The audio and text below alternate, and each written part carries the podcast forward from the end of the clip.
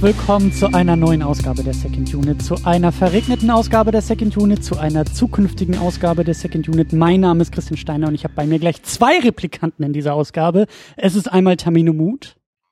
Ja, hallo, auch willkommen von mir zu einer auch heiß erwarteten Episode, ne, wie ich gehört habe schon. Ja, auch von dir heiß erwarteten Episode, würde ich sagen. Ja, von mir sowieso. Ich bin ja schon immer Second Units, äh, Units größter Fan gewesen. auch. Auch. Und auch dabei since day one. Das stimmt. Sogar since day zero, im Gegensatz zu vielen anderen. Und dann haben wir noch bei uns den Thomas Jaspers aus der Wundertüte. Hallo. Ja, ich grüße euch aus. Leute, wann habt ihr das letzte Mal von elektrischen Schafen geträumt? Da muss ich ja als allererstes sagen, also ähm, da könnte man ja schon einen kompletten Verriss auf diesen Film setzen, ne? Weil der, bis heute, weißt du, es gibt zwei Blade Runner Filme, zusammen bestimmt gefühlte fünf Stunden und sie haben bis heute nicht diese Frage beantwortet. Ja.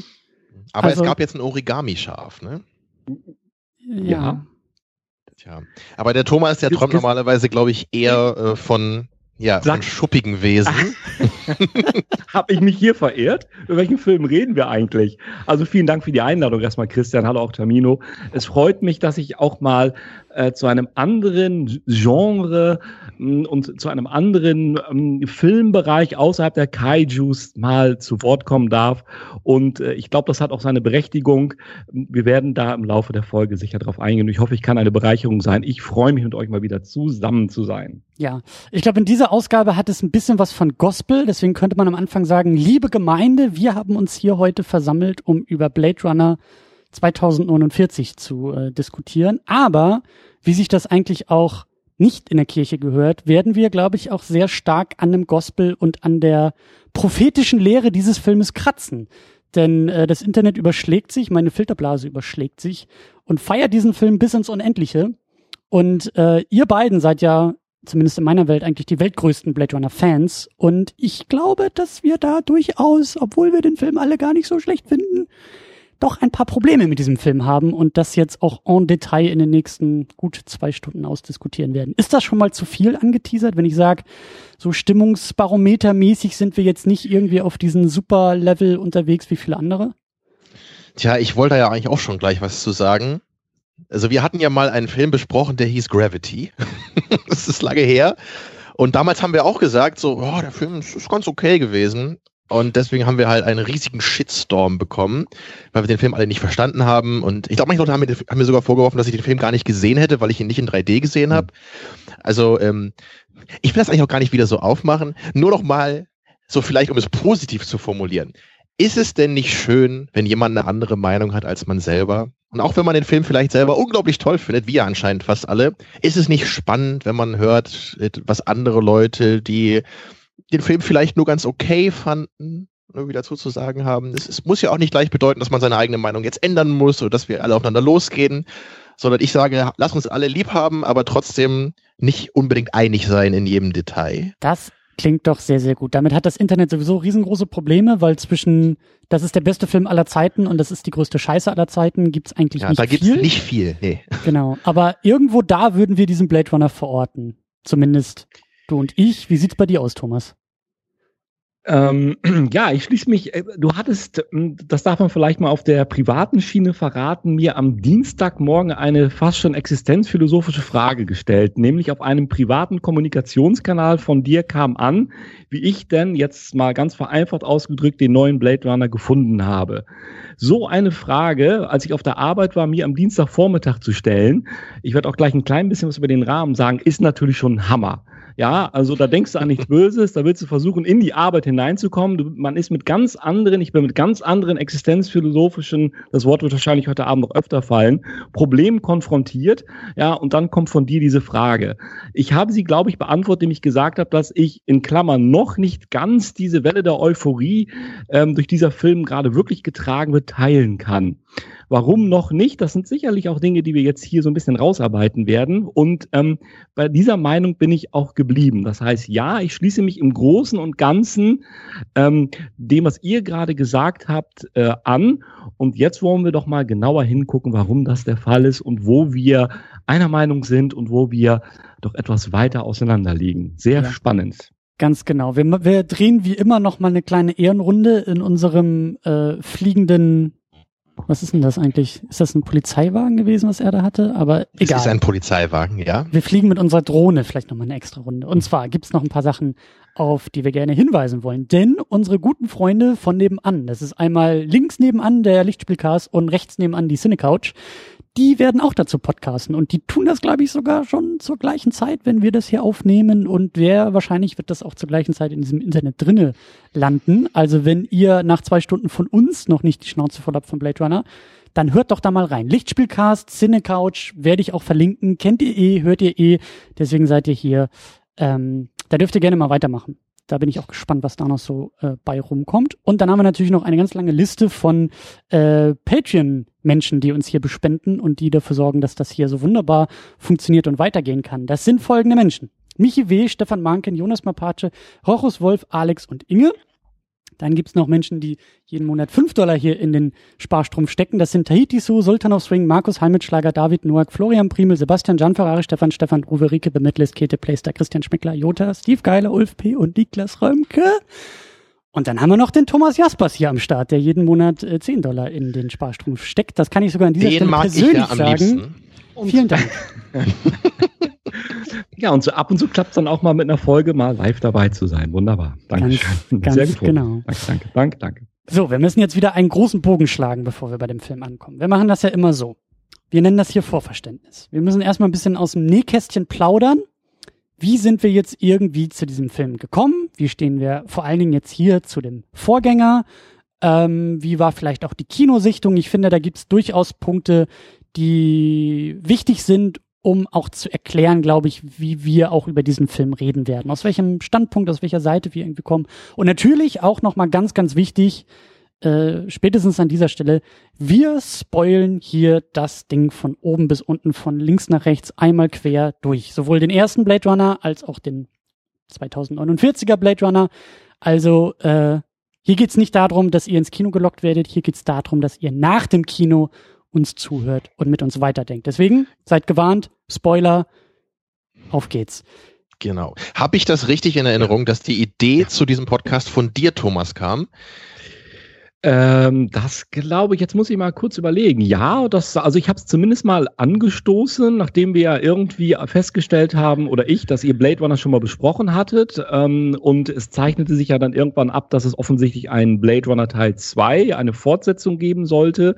Damals wussten wir noch nichts von 2049 und da war doch meine Idee, ich als großer Blade Runner Film-Fan, des ersten dann natürlich erstmal, der das Ding auch, und da kann ich immer wieder eine Referenz auf mein Alter bei der Gelegenheit natürlich mit auf den Weg geben, es auch schon im Kino gesehen hatte, aber als 13-, 14-Jähriger noch so überhaupt nichts damit anfangen konnte, mit den Themen, die da verhandelt worden sind, aber die Effekte immerhin schon mal cool fand und irgendwie auch schon ähm, die Musik mitgenommen hatte, ähm, dass ich dann gesagt habe, dieser Film begleitet mich also nun auch schon über 30, 35 Jahre und jetzt kommt ein zweiter Teil raus. Was haben wir davon zu halten? Freuen wir uns darauf? Ich muss Jungs mit euch drüber sprechen, weil wir uns zusammengefunden haben über dieses wunderbare Internet und so weiter und so fort. Und ich glaube, in dem Zuge, in dem wir uns alle in den Armen lagen und freudig gesagt haben, wir freuen uns auf Blade und ich glaube, das klingt zu pathetisch. Ja. Entschuldigung. Ich glaub, Ist da eine Wir sind heute alle Taube? in so einem sehr deeskalierenden Modus, glaube ich. Das ist schon richtig. So. Thomas, ist da in deinem Hintergrund gerade eine Taube irgendwie vom Dach geflogen? Das klang gerade so, als ob da irgendwie die Regentropfen dir auch so die Tränen aus dem Gesicht gewischt hätten. Also, also bis jetzt ist es ja nur so, dass du mit Arne irgendwelche Webcam-Live-Sessions macht oder so, wie ihr euch auch gegenseitig sehen könnt. Also die haben wir jetzt hier auch für das Verständnis deiner Hörer haben wir noch nicht an. Aber woher weißt du das, dass ich mir das gerade noch so eben verkneifen konnte? Tja. Wir sind ja aber noch nicht im Finale dieser Episode angekommen. Also, das stimmt. wer weiß, welcher Monolog uns noch erwartet nachher. Das stimmt. Tja. Ja. Also ich mache dann mal ein bisschen weiter. Ich habe dich jetzt noch nicht konkret zu dem Vorverständnis gefragt, sonst kannst du natürlich gleich noch mal was dazu sagen. Also bei mir war das dann auch so, Mhm. ich, ich war eigentlich gar nicht so super gehypt auf den Mhm. Film jetzt. Oder also ganz am Anfang zumindest. Als ich zum ersten Mal davon gehört habe, da kommt ein neuer Blade Runner, dachte ich erstmal, "Ugh." Kleine So, Randnotiz, kleine Randnotiz. Ich glaube, wir haben damals äh, schon in unserer Besprechung zu Blade Runner über die Fortsetzung irgendwie ähm, sowas angedeutet. Zumindest hat das Twitter irgendwie zurückgefunkt. Da hat äh, ein Hörer, glaube ich, den alten nochmal nachgeholt und irgendwie sowas äh, auf Twitter irgendwie an uns geschrieben. Ich glaube, wir wussten das schon damals, als wir den geguckt haben. So. Okay, also dann war das schon sehr lange angekündigt, ne? aber natürlich, dass jetzt der Denis Villeneuve den macht, ist ja noch nicht so lange dann draußen gewesen. Als ich das gehört habe, da wurde ich dann schon ein bisschen neugieriger. So, weil da dachte ich eben, okay, das ist ja ein Regisseur, der auch zu dem Zeitpunkt des Announcements, also da war schon bekannt, dass er halt sehr visuelle Filme macht. Und das passt natürlich jetzt gut zu so einem optischen Highlight, wie es eben Blade Runner ist. Deswegen hat mir das schon mal gefallen, als ich das gehört habe. Und ich fand es auf jeden Fall deutlich besser, als wenn Ridley Scott das selber noch gemacht hätte. So, weil Ridley Scott hat Alien und Blade Runner gemacht, die ich wirklich großartig finde. Aber wenn ich ehrlich bin, hat er danach eigentlich nie wieder irgendwas gemacht, was ich ansatzweise so gut finde, sondern eigentlich nur ein paar Filme, die ich vielleicht noch ganz okay finde. Und über Prometheus brauchen wir jetzt auch nicht reden. Also, naja, ich fand es gut, dass er ihn nicht selber gemacht hat, jedenfalls. Also in der Hinsicht habe ich dann auf jeden Fall wieder mehr Interesse für das Projekt entwickelt. Aber so ich, ich bin trotzdem nie in diesen Modus gekommen, dass ich jetzt echt dachte, so, boah, ich kann überhaupt nicht mehr warten, ins Kino zu gehen. Das wird bestimmt der größte Film aller Zeiten. So, weil ich, ich finde die Idee, überhaupt eine Fortsetzung zu machen zu Blade Runner eigentlich schon ziemlich zweifelhaft. Und naja, also ich, ich war so, ich, ich wollte den Film sehen, auf jeden Fall. Ich war interessiert, aber ich war jetzt nicht voller Vorfreude. Wir müssen vielleicht sogar noch mal einen Schritt weiter zurückgehen. Also wir sind jetzt schon bei der Fortsetzung, aber wie stehen wir denn eigentlich zu dem allerersten Blade Runner? Tamino. Tja, Vielleicht können sich ja noch ein paar Die Hard Second Unit Fans an unsere alte Episode erinnern, die wir, oh Gott, wann war das? 2013 oder so wahrscheinlich, ne? Zu dem mhm. ersten Film gemacht haben. Und da habe ich ja lang und breit versucht, dir zu erklären, was denn alles so unglaublich toll an diesem alten Film ist. Und ich kann mich noch erinnern, dass du das alles nicht so ganz glauben wolltest. Ne? Ich glaube, ein paar Sachen hast du anerkannt, so gerade so die audiovisuellen Stärken.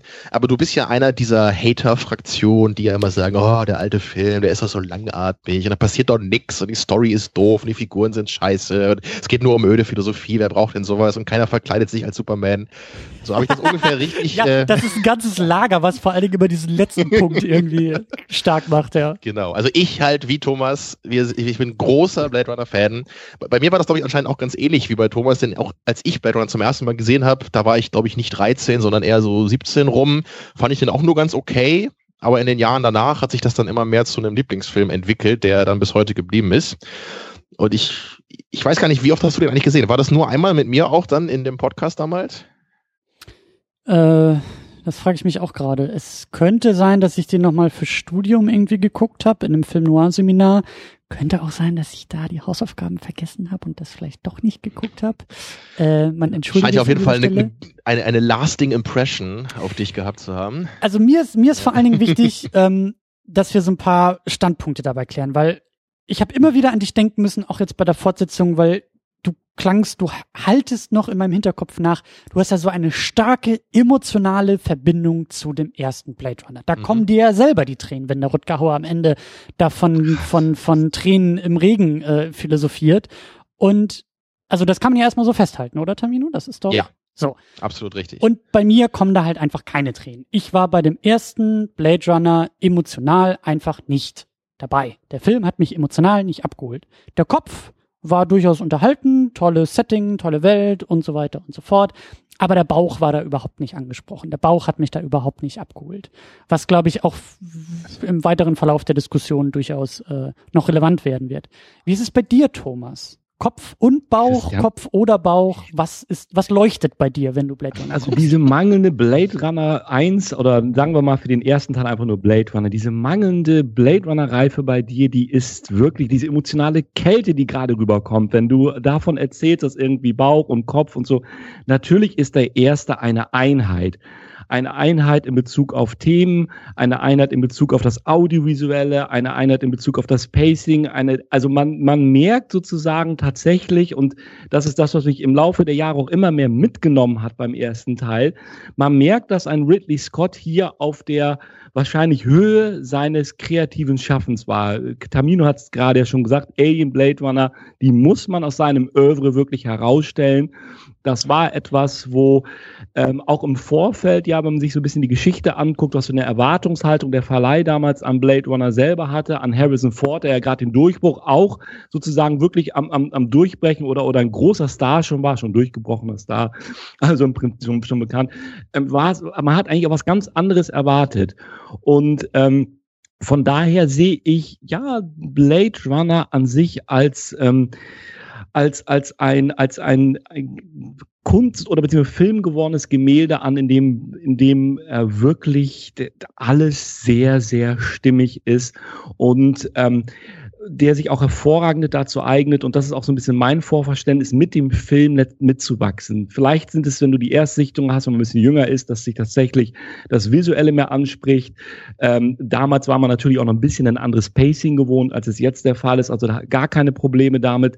Sei es, dass äh, Vangelis mit seinem Soundtrack einfach etwas geschafft hat, wo man sagt, das ist eine Verschmelzung gewesen von Bildern, von Musik, vom Thema an sich. Und wenn man, weil du jetzt gerade diese Endsequenz, die unter anderem, nicht immer, aber sie viel zitierte von Rutger Hauer und Harrison Ford, wo sie auf dem Dach sind und wo er diesen Monolog führt, dieses Tears in Rain, wo du auch T-Shirts mittlerweile kaufen kannst und und und, egal, ihr kennt diese Endsequenz. Die Geschichte dahinter ist ja übrigens die, ähm, dass äh, das ein relativ spontaner Pum war, den er da, ein relativ spontaner Text, den er da gesprochen hatte. Ridley Scott war offensichtlich bei den Dreharbeiten im ersten Blade Runner sehr damit beschäftigt, die perfekten Einstellungen, die Szenerie sozusagen, das Optische zu, zu, äh, zu monitoren, mit noch da drauf geachtet. Und bei den Schauspielern war wohl so, hört man, äh, relativ lax. Und da hat er also ähm, große oder nicht große, aber gewisse Freiheiten einfach in Bezug auf Interpretation und Text durchgehen lassen. Und das ist einer ähm, der, äh, äh, diese Endszene, einer der Texte beispielsweise, Rutger Hauer sagt, die hat er mehr oder weniger spontan im ersten Take dort mhm. so gesprochen. Das ist ihm eingefallen. Und das ist ein Satz pure Emotion. Hm. Lassen wir erstmal so stehen. Emotion. Lassen wir alles erstmal so stehen, weil, wie gesagt, ich finde das durchaus äh, wichtig, wie wir jetzt so in diesen neuen Film irgendwie reingehen und reinstarten. Tamino hat es gerade eben ja auch schon so ein bisschen angedeutet. Ich würde nämlich auch sagen, Blade Runner 2049 ist ein Film, den niemand braucht, gebraucht hat und auch, glaube ich, nicht irgendjemand unbedingt wollte. Also da war ich nämlich auch ganz, ganz lange, also ich muss ja noch dazu sagen, also ne, ich, wie gesagt, bin halt nicht so der, der Bauchgucker in Sachen, in Sachen Blade Runner. Ähm, aber genau, es gibt halt diese, diese Fortsetzung, sie war angekündigt und ich war da sehr lange sehr, sehr desinteressiert. Also nicht nur, weil jetzt irgendwie der erste Blade Runner mir jetzt nicht die Schuhe ausgezogen hat, aber so lange Zeit und auf dem Papier fand ich, war das schon irgendwie, das hätte auch also richtig, richtig, richtig in die Hose gehen können. Das war so eine typische Fortsetzung. Hat mich auch nicht gewundert, als ich im Kino denn das Sony-Logo gesehen habe, weil Sony als Filmstudio gerade so in den letzten Jahren irgendwie nur noch so Filme aus der aus der Mottenkiste irgendwie holt und sagt, oh, guck mal, vor 30 Jahren. Ja, also da versucht man ja auch irgendwie auf Teufel komm raus, dieses Ding irgendwie weiterzufahren. Und, und so habe ich diesen Film lange Zeit im Augenwinkel wahrgenommen. Ja, da kommt so eine Fortsetzung irgendwie 30 Jahre nach dem Vorgänger, was, was, was soll das alles? Wer, wer will das überhaupt? Das, das kann ja gar nichts werden. So, klar, Villeneuve ist irgendwie dabei als Regisseur, durchaus interessant, was der vorher gemacht hat, starke visuelle Bildsprache, äh, super Typ, super fähig, tolle Filme, aber darf der, kann der oder ist das denn nicht eher wieder so ein Sony-Ding und die spannen da irgendeinen so Namen vor den Karren und wissen aber selber, dass sie diesen Karren jetzt wieder voll in den Dreck setzen und ähm, deswegen, ich war da auch sehr skeptisch. Also ich glaube, vielen ging es irgendwie so. Ich hatte jetzt nicht den Eindruck, dass irgendwie, weiß ich nicht, vor einem halben Jahr alle schon freudig über diesen Film geredet haben. Bei mir, in meiner Filterblase, kam das dann wirklich sehr, sehr kurz vor knapp. Die Reviews haben sich überschlagen und immer mehr Leute, auch in meiner Twitter-Timeline oder so, sind dem Film tendenziell sehr positiv gegenüber eingestellt. Ähm, wie war das so bei euch? Wie was, was, wie war die Situation, als ihr im Kinosessel dann zu dieser Sichtung äh, ja, Platz genommen habt? Äh, Popcorn in der linken Hand, Cola in der rechten Hand und dann, haben die Hände gezittert oder, oder wie war das? Da, darf, ich, darf ich anfangen? Dann fange ich, fang ja. ich vielleicht einfach, fange ich mal an. Ähm, ich hatte das ja auch mal mitbekommen, dass immer wieder so ein bisschen im Gespräch war, soll man den Blade Runner fortsetzen oder nicht? Und ich wollte dich eigentlich dazu eher nochmal fragen, Christian, kam diese Skepsis nicht eigentlich auch so ein bisschen daraus, dass du, ich meine, du hast den ersten Blade Runner nicht so oft gesehen, schon klar, aber dass nach dem ersten Mal für dich eigentlich klar war, dass es eine abgeschlossene Handlung. Ja. Und ähm, ich kann mir eigentlich nicht vorstellen, wo soll man hier jetzt wirklich sinnvoll anknüpfen? Ja. Dass da auch so ein bisschen vielleicht deine Skepsis herkam. Ganz genau. Und dann natürlich auch, sobald der erste Trailer irgendwie da war oder auch schon mhm. Ankündigung, Casting. Pff, was soll Harrison Ford jetzt schon wieder da drin machen? Macht er jetzt die gleiche Nummer wie irgendwie in Star Wars Episode 7 und mhm. holpert da irgendwie so mhm. kurz vor der Rente nochmal durch sein eigenes Franchise? Ja. So, da war ich auch sehr skeptisch. Ich, diese Skepsis, ich glaube, wir haben am Anfang ja schon so ein bisschen auch davon von berichtet, äh, hat sicherlich auch damit was zu tun, dass äh, unsere Wellen der Euphorie noch nicht so ganz hochgeschlagen sind. Mal gucken, wo sie dennoch im Laufe dieser Episode hinbranden und hin, äh, sich hin, hin bewegen. Aber bei mir gab es den ersten ganz großen Dämpfer, als ich mitbekommen habe, ähm, dass ähm, der ursprünglich äh, vorgesehene Komponist Johann Johansson, der Haus- und Hofkomponist von ähm, Dennis Villeneuve, ähm, entsprechend ähm, ja aus dem Projekt entfernt wurde. Ähm, vielleicht schon mal davor zu nennen, für mich war es auch eine Überraschung, dass äh, Vangelis, der den wunderbaren Soundtrack, ich habe ja schon in, vorhin ja in, in, höchsten buchstäblich Tönen von dem ersten Soundtrack äh, ähm, äh, äh, berichtet, dass, dass, dass, dass offensichtlich Vangelis ähm, kein Interesse mehr hatte, ähm, den Soundtrack zu dem neuen Blade Runner auch beizusteuern. Ähm, Dennis Villeneuve hat wohl äh, mit Vangelis direkt auch Kontakt aufgenommen gehabt. Man sieht im Interview beispielsweise, wo Dennis Villeneuve äh, äh, darüber berichtet, dass er mit Vangelis über die Musik eines Werbespots, den damals Vangelis für Ridley Scott, äh, bevor der erste Blade Runner in die Kinos kam, ähm, beigesteuert hatte. Nicht speziell für ihn komponiert aus einem bestehenden Album. Aber damit will ich nur sagen, es gab also offensichtlich Gespräche von, äh, das ist jetzt nicht der Blade Runner Hund im Hintergrund, oder ist das vielleicht doch? Schade. Also verzeihen, wenn das ihr kurz, jetzt kurz hört. ähm, und ähm, als ich dann gehört hatte, wie gesagt, dass es nicht Vangelis war, erstmal die Enttäuschung schon da, dass ich so dachte, na gut, weil für mich ist eben halt äh, der, der Soundtrack äh, von Vangelis zum ersten Blade Runner einer der integralen Bestandteile, der, der, der den Film zu dem werden lässt, was er letztendlich ist. Und äh, dann sollte es eben halt Johann Johansson sein. Ich hatte mir dann ein bisschen was von ihm angehört, beispielsweise Rival und Sicario, äh, und fand das auch sehr interessant, diesen Stil. Äh, und äh, ja, hatte mich dann eigentlich auch ein bisschen drauf gefreut, wie gesagt, na gut, es muss ja, es ist um Gottes Willen keine Copy-Paste-Musik. Also nicht, nicht versuchen, so diesen, sondern lasst ihn was Eigenständiges machen. Lasst ihn, das, das hat Vangelis ja auch gemacht. Vielleicht hat, er, vielleicht hat er auch eine besonders inspirative Art, diese Musik zu komponieren. Ja, so wie Vangelis damals auch sagt, er hat eigentlich die, die Arbeitskopie von Ridley Scott gesehen und er hat sofort, und dieses Talent, glaube ich, nehme ich wirklich Vangelis ab, er hat eine sehr direkte Art, Inspiration musikalisch umzusetzen. Das, was er sieht, tatsächlich auch zu vertonen. Hat nicht um, umsonst einen Oscar gekriegt für damals die Stunde des Siegers. Äh, ich glaube, eine Melodie, die jeder fast schon auswendig kennt. Also eine ganz bekannte jedenfalls. Die meisten denken, es ist Richard Kleidermann, nicht Vangelis. So, als ich dann gehört hatte, zurück zu Jörn Johansson, im laufenden Prozess, dass er eben halt wirklich äh, aus dem Projekt ausgestiegen ist oder dazu wohl genötigt worden ist, weil dann die Gerüchte gingen, dass die Musik, die er dazu beisteuern wollte, nicht so die Erwartungshaltung wohl von Dennis Villeneuve und auch von den Produzenten in Richtung, es soll aber ein bisschen mehr an den ersten Blade, also evangelistisch äh, genug war. Da muss ich ehrlich sagen, da habe ich dann gedacht, okay, was geht jetzt hier ab? Weil ich vermute auch, dass für den neuen Blade Runner die Musik ein sehr wichtiger Bestandteil ist. So wichtig, dass sie den, den Komponisten, den ersten Komponisten, der für vorgesehen war, den Laufpass gegeben haben. Und als ich dann hörte, dass es so in Richtung Hans Zimmer ging hm. und äh, dann dem stehe ich auch nicht ganz so unkritisch gegenüber, weil, um es frei rauszusagen, ich war und werde noch nie ein Hans Zimmer-Fan sein und äh, konnte mir nun überhaupt nicht vorstellen, wie das zu dem neuen Blade Runner passt. Da war also meine, das war ja auch die Frage, so ein bisschen meine Euphorie schon deutlich gedämpft, zu sagen, okay, äh, Musik ist eine total wichtige Komponente, Ebene, was passiert hier, was geht hier ab? Und ähm, ja, äh, ähm, das, das war, also wo ich dann nicht, um deine Frage zu beantworten, mit Popcorn und feuchten Händen dann im Kino saß, gesagt habe, jetzt geht's endlich los. Jetzt ist das, worauf ich 35 Jahre gewartet habe, geht jetzt in Erfüllung und äh, es kann nur eins werden und zwar so super gut, dass ich im Prinzip jetzt eine Dauerkarte kaufe und nur noch den Film gucke. Tja, bei mir, jetzt wo du das nochmal so sagst, da fällt mir auch ein, es gab nämlich auch nochmal einen Dämpfer für mich, bevor dann die Sichtung losging. Mhm. Und zwar ganz platt, als ich eben gehört habe, ja, Harrison Ford ist wieder dabei und ich dann auch den Trailer gesehen habe, wo man ihn dann auch sieht. Und das war doch, glaube ich, auch dann so, da im Trailer sitzt er dann irgendwie doch da an dieser Bar und sagt, oh ja, yeah, I, I was a Blade ja. Runner, I was good at it. Ja. Und, und das dachte ich so, ach, jetzt sind wir wieder bei Indiana Jones, irgendwie so, guck mal, der coole Typ ist immer, ist jetzt im Rentenalter, aber hat immer noch den Hut auf, so ungefähr. Und dann sieht man ja im, in dem Trailer, glaube ich, auch einen so einen kurzen Moment, wo er dann ja irgendwie auch so seine Faust auspackt und dachte ich, okay, also jetzt sehen wir den alten Rentner da wieder, wie er da irgendwie Punches verteilt. also um das schon mal vorwegzunehmen, das war auf jeden Fall nicht so schlimm im Film, wie ich es jetzt gedacht hätte. Ich dachte halt echt, da kommt dann so eine riesige riesige Action-Szene am Ende, wo sich dann halt irgendwie Harrison Ford und Ryan Gosling zusammen dann prügelnd und ballernd irgendwie durch das Tyrell-Hauptgebäude kämpfen oder so. Mhm. So, das, dazu kam es dann zum Glück nicht.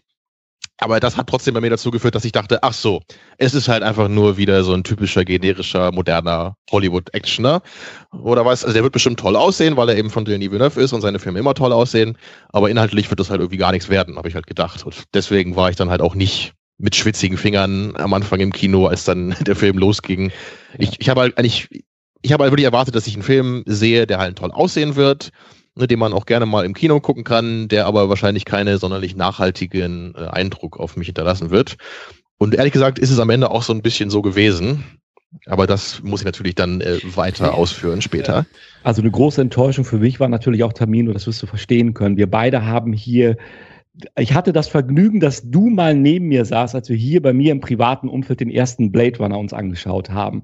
Und das Gespräch, was wir geführt haben, vor allem du, die, die Beobachtung und so, wie du in die Szenen eingetaucht bist und so, das, wie gesagt, das hätte man wirklich aufzeichnen müssen. Da, da hätte man einen eigenen Audiokommentar machen können, für, machen sollen eigentlich auch für den ersten Blade Runner. Auf jeden das, Fall, ja. Das, ich finde das, das, ja auch blöd, dass man die DVD nur mit dem ollen Audiokommentar von Ridley Scott kriegt. Ich meine, wer, interessiert sich so, dafür? So, ich meine, wenn man auch meinen haben könnte.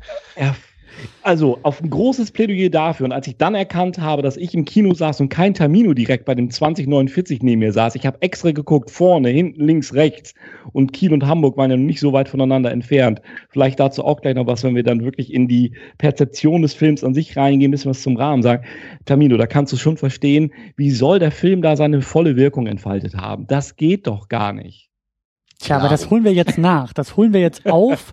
Und wie so oft hier in der Second Unit ist das ja irgendwie auch so eine kleine Therapiesitzung, die wir hier äh, oh. gemeinsam in Gruppentherapie mit diesem Film uns, uns gönnen werden. Ähm, und, und, also du, Christian, du saßt dann einfach so im Kino mit deiner Lesebrille auf, dachtest so, ja, hier Blade Runner äh, interessiert mich ein Scheiß, aber muss man ja mal einmal gucken. Genau, oder? ich habe meinen Superman-Comic, den ich immer dabei habe, habe ich einfach zur Seite gelegt, äh, habe meine Lesebrille dann abgesetzt und habe meine äh, Kinobrille aufgesetzt. Und äh, nein, also und die Superman-Säckchen hochgezogen. Genau, also ich war dann doch so, als ich im Kinosessel, also als ich wirklich dann Platz genommen habe, da war ich doch schon auch wieder gehypt. Also bei mir ist die Kurve so kurz vorher nochmal wieder ein bisschen hochgegangen. Wie gesagt, mhm. die, die, der, der, wie sagt man, der Bass, ja, also die, mhm. die, die Kritiken waren mhm. sehr, sehr gut. Und du hattest doch auch noch irgendeinen anderen Film, glaube ich, gesehen von Villeneuve ein paar Tage vorher. Ich ne? habe Sicario nachgeholt. Und ja. was ich auch, also ich kenne jetzt äh, Enemy, ne? Mit Jake Gyllenhaal und hier Wolverine.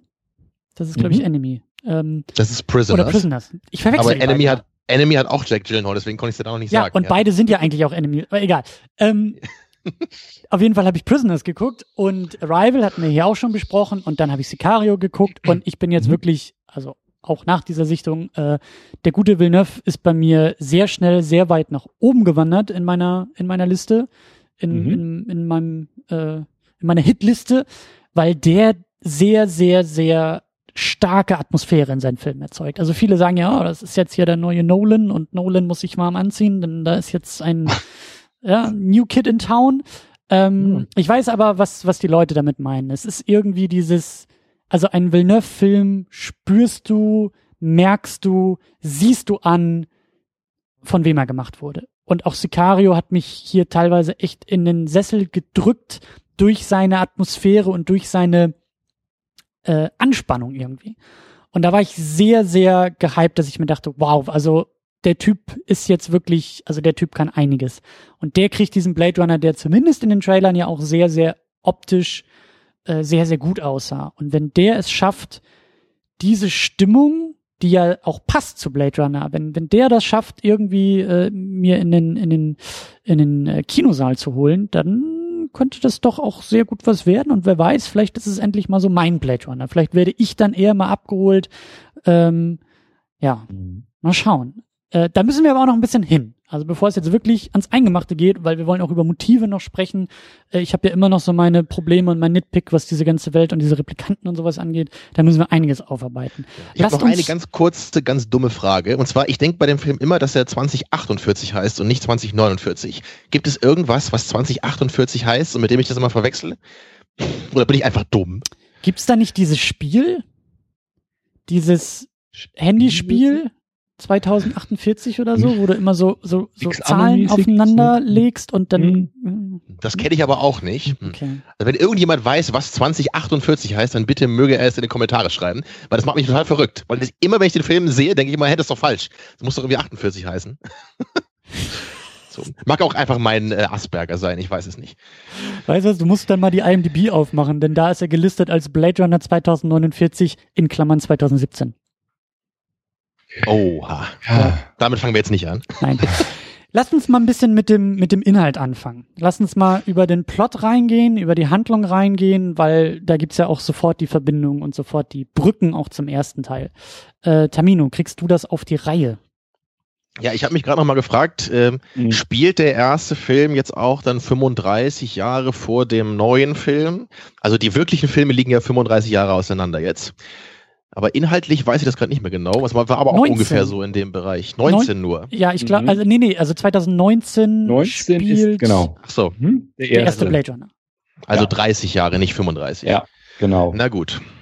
Genau, also diese, diese Zeitspanne wurde eben und, äh, überbrückt und in der Zwischenzeit sind einige wichtige Dinge passiert. Es gab nämlich einerseits den Vorfall, nämlich, dass die, die Erde wohl ziemlich zugrunde gegangen ist und es nicht mehr so richtig überhaupt Natur gibt. Ja, deswegen ist die ganze Erde inzwischen eine, eine trostlose, dystopische Oberfläche. Und außerdem gab es wohl irgendwann einen sogenannten Blackout, der alle Daten computermäßig äh, vernichtet hat und deswegen alles irgendwie auch so finanziell so auf Null wieder gesetzt hat. Ne, Woher das genau kam, wird auch nicht so richtig erklärt, meines Wissens Nicht Film. hier. Ich meine, das- dass da diese Kurzfilme für äh, herhalten. Die habe ich aber selber auch noch nicht geguckt. Nee, ich auch nicht, aber jedenfalls im Film selber wird das alles recht nebulös gelassen. So, und wir, wir sehen halt nur so, die Welt ist ziemlich in Trümmern, ne? alles ist Mhm. kaputt, alles ist dreckig, Mhm. teilweise verstrahlt, Natur gibt's nicht mehr. So, und in dieser, ach so, und noch was ist, gab es, es gab nämlich noch äh, verschiedene Generationen von Replikanten. Das wird jetzt hier auch nochmal neuer und ein bisschen mehr elaboriert. Also erstmal wurde eben in, nach den Events des alten oder auch schon im alten Film war es, glaube ich, auch schon so, dass Replikanten verboten wurden. Ja, und aber jetzt ist es eben so auch so weit gekommen, dass selbst diese ganze Tyrell Corporation dann irgendwie dicht gemacht hat und dann ja von diesem mysteriösen Villain Wallace übernommen wurde. Und es gab dann eben irgendwann eine neue Generation von Replikanten, äh, die dann auch irgendwie bedingungslos äh, gehorsam waren, zu der dann, glaube ich, auch unser Protagonist Kay angehört, der dieses Mal jetzt äh, unzweifelhaft ein Replikant ist. Das, das haben wir jetzt dieses Mal. Und äh, meiner Meinung nach kann man dann auch vielleicht sehen, warum sich manche Menschen eben wünschen, dass äh, Harrison Fords Deckard früher eben kein Replikant ist in der Hauptrolle. Ähm, aber naja, Ryan Gosling tut dann das, was er am besten kann, nämlich ausdruckslos in die Leere gucken. Nein, Dazu nein, gleich. nein, nein, nein, nein, nein, nein, don't attack my boy hier. Sag ich ja gleich. Nein, ja, ja, ja, ja, ja. Gut, gut, gut, gut. Genau. Aber dieser Detective K, äh, der äh, ja, muss dann einen, einen äh, Mhm. Fall lösen. Das haben auch viele kritisiert beim alten Blade Runner immer. Oh ja, es ist ja so ein, so ein Tech-Noir-Film, aber Mhm. irgendwie der Detective, der macht ja überhaupt nichts Detective-mäßiges. Also Ryan Goslings Figur Kay macht jetzt hier auf jeden Fall ein bisschen mehr Polizeiarbeit. Wenn man das jetzt mal sehen möchte, wird man hier wahrscheinlich ein bisschen mehr belohnt. Also er muss da ein, sie sie finden so eine Kiste mit Knochen von einem Replikanten und dann finden sie raus, oh, da hat wohl irgendwie ein Replikant ein Kind bekommen und dann soll das vertuscht werden, aber er kommt dann immer mehr dahinter, ne, was es eigentlich damit auf sich hat. Das ist dann so der große Crime-Plot, der sich entwickelt. Und am Ende, wir reden ja spoilermäßig hier, kommt dann sogar raus, äh, was relativ schnell abgehandelt wird, dass es anscheinend eine Untergrundbewegung von Replikanten gibt, die den Umsturz planen. Und dann ist Roll Credits. Da, da hast du noch Ja. ein bisschen was vergessen in der Zwischenzeit, Genau. denn es wird Aber ja Fall, suggeriert, äh, dass Kay eigentlich dieser natürlich geborene Replikant sein könnte. Stimmt. Da ich das nie geglaubt habe in, in der Sichtung, habe ich es jetzt vergessen zu erwähnen. Aber stimmt, er, der, er selber denkt das natürlich auch, dass er möglicherweise das sein könnte, aufgrund von so einer Erinnerung, die er in sich findet. Aber diese Erinnerung ist dann gar nicht seine Erinnerung gewesen und so weiter. Und Aber so das weiter. hast du halt davon, wenn du dir immer so ein Hologramm kaufst. Weißt du? Die hat ihm ja die ganze Zeit eingeredet, du bist was Besonderes und du bist ja so special. Und äh, ich habe schon immer gewusst. Tja, und deswegen lieber solo bleiben. Ohne Hologramm, ja. Ohne Hologramm. Ja. Ja, das war jetzt nur eine ganz grobe Zusammenfassung, damit man uns nochmal einigermaßen vielleicht sich in Gedächtnis rufen kann. Ja, und was man natürlich noch sagen muss, der Film ist ziemlich lang auch. Also auch im Vergleich Ja. zum ersten Ja. Film. Ich glaube, es sind ungefähr 50 Minuten, die der Film länger ist. So, dem alten wird ja immer nachgesagt, ne, der, sei- der sei ja so langsam und so träge, aber er ist halt nicht mal zwei Stunden lang. Guck mal, der zweite Das- das- ist so lang, wie sich der erste anfühlt. Oha. Moment. Also das, das hat es mir auch ein bisschen schwer gemacht. Also jetzt mal ganz kurz zu meinem Rahmen. Ähm, nicht zu ausschweifend. Ich komme auch auf den Worldbuilding-Aspekt vielleicht gleich mal so, äh, um wieder weiter in den Film einzusteigen. Ich hatte mir extra, weil ich ja nun von dieser visuellen Opulenz und von dem Audio, äh, audiovisuellen ähm, Ebene ja nun auch wusste, eine Vorstellung in Hamburg ausgesucht im für mich größt erreichbaren Kinosaal, allerdings dann in der deutschen Synchro ähm, mit besonderen technischen Finessen, große Leinwand, modernes Soundsystem und so weiter. Da blieb mir nichts anderes übrig, als äh, die Spätvorstellung zu nehmen. Uh. Das heißt 23 Uhr. Das ist ja sowieso schon mal eine Hausnummer. Ja, da brauchst du dann eben halt ja, dann hatte ich eben halt wirklich gedacht, äh, vielleicht verzichten sie aufgrund der vorgerückten Uhrzeit ein klein bisschen auf Werbung und Trailer und bekamen dann tatsächlich noch den halben Plot von Fuck You Goethe 3 vor Blade Runner entsprechend präsentiert. da ja. kommt man auch schon mal in die richtige Stimmung. Da, da kennt ein Kino Richtung. sein Publikum. Absolut, absolut, ganz hervorragend. So, also da fühlte ich mich schon richtig gut abgeholt. Sabine natürlich auch, die eigentlich nur mir zuliebe mit ins Kino gegangen ist. Also er fing dann irgendwann wahrscheinlich Viertel vor zwölf an. Und ich liebe, also äh, der erste Blade Runner, die nach den Title Roads, nachdem kurz erklärt wird, Tyrell, Nexus 6 und so weiter, geht ja einfach, es geht der Himmel, es geht die Bühne auf. Es geht, es gibt ja dann diesen Flug über diese industrielle, über diese Hayden, das sogenannte Hayden-Modell, also über das Los Angeles 2019, dieser, die, dieser, dieser lichte durchflutete Stadt, wo dann auch Flammen noch aus irgendwelchen Industrieanlagen rausschießen und die Musik einsetzt und es einfach das Auge das Auge dann und ich habe Tamino und ich, ich glaube, äh, da waren wir wirklich mal ruhig in dem Moment einfach, ja, als wir den gemeinsam geguckt haben. Einfach diese Bedeutung dieses, dieses, wir haben uns auch über Worldbuilding unterhalten, dieses Aspektes einfach nochmal herauszustellen. Und als ich dachte, das ist jetzt für mich auch total wichtig, da muss ich abgeholt werden. Wenn ich da nicht abgeholt werde, dann habe ich große Schwierigkeiten. Zum einen äh, aufgrund der vorgerückten Zeit und zum anderen auch noch, ja, aufgrund der Tatsache, dass rechts von mir, obwohl das Kinosaal wirklich nicht besonders voll, vielleicht 25, 30 Leute in der Abendvorstellung, genau in dem Moment, als der Title Road zu Ende war, jemand mit Nachos und Popcorn anfing zu essen. Wirklich so richtig so. Und ich konnte das auch nicht als Surround-Effekt ausblenden. Und liebe Leute, ich hatte ganz ehrlich, und das will ich auch nochmal dazu sagen, wenn, wenn wir so ein bisschen in die Perzeption kommen, in dem Verständnis, in dem, wie wir unterm Strich den Film dann auch wirklich bewerten das hat mich echt rausgeholt. Und ich glaube, ich bin, ich bin deshalb auch nicht mehr so ganz immer reingekommen in den Film. Und ich freue mich wahnsinnig drauf, wenn er dann äh, in der Heimauswertung nochmal veröffentlicht wird, mich hier nochmal fallen lassen zu können und sagen zu können, so jetzt will ich den einfach nochmal erleben, ohne störende Nebeneinflüsse und alles, sondern sich wirklich auf den Film konzentrieren zu können.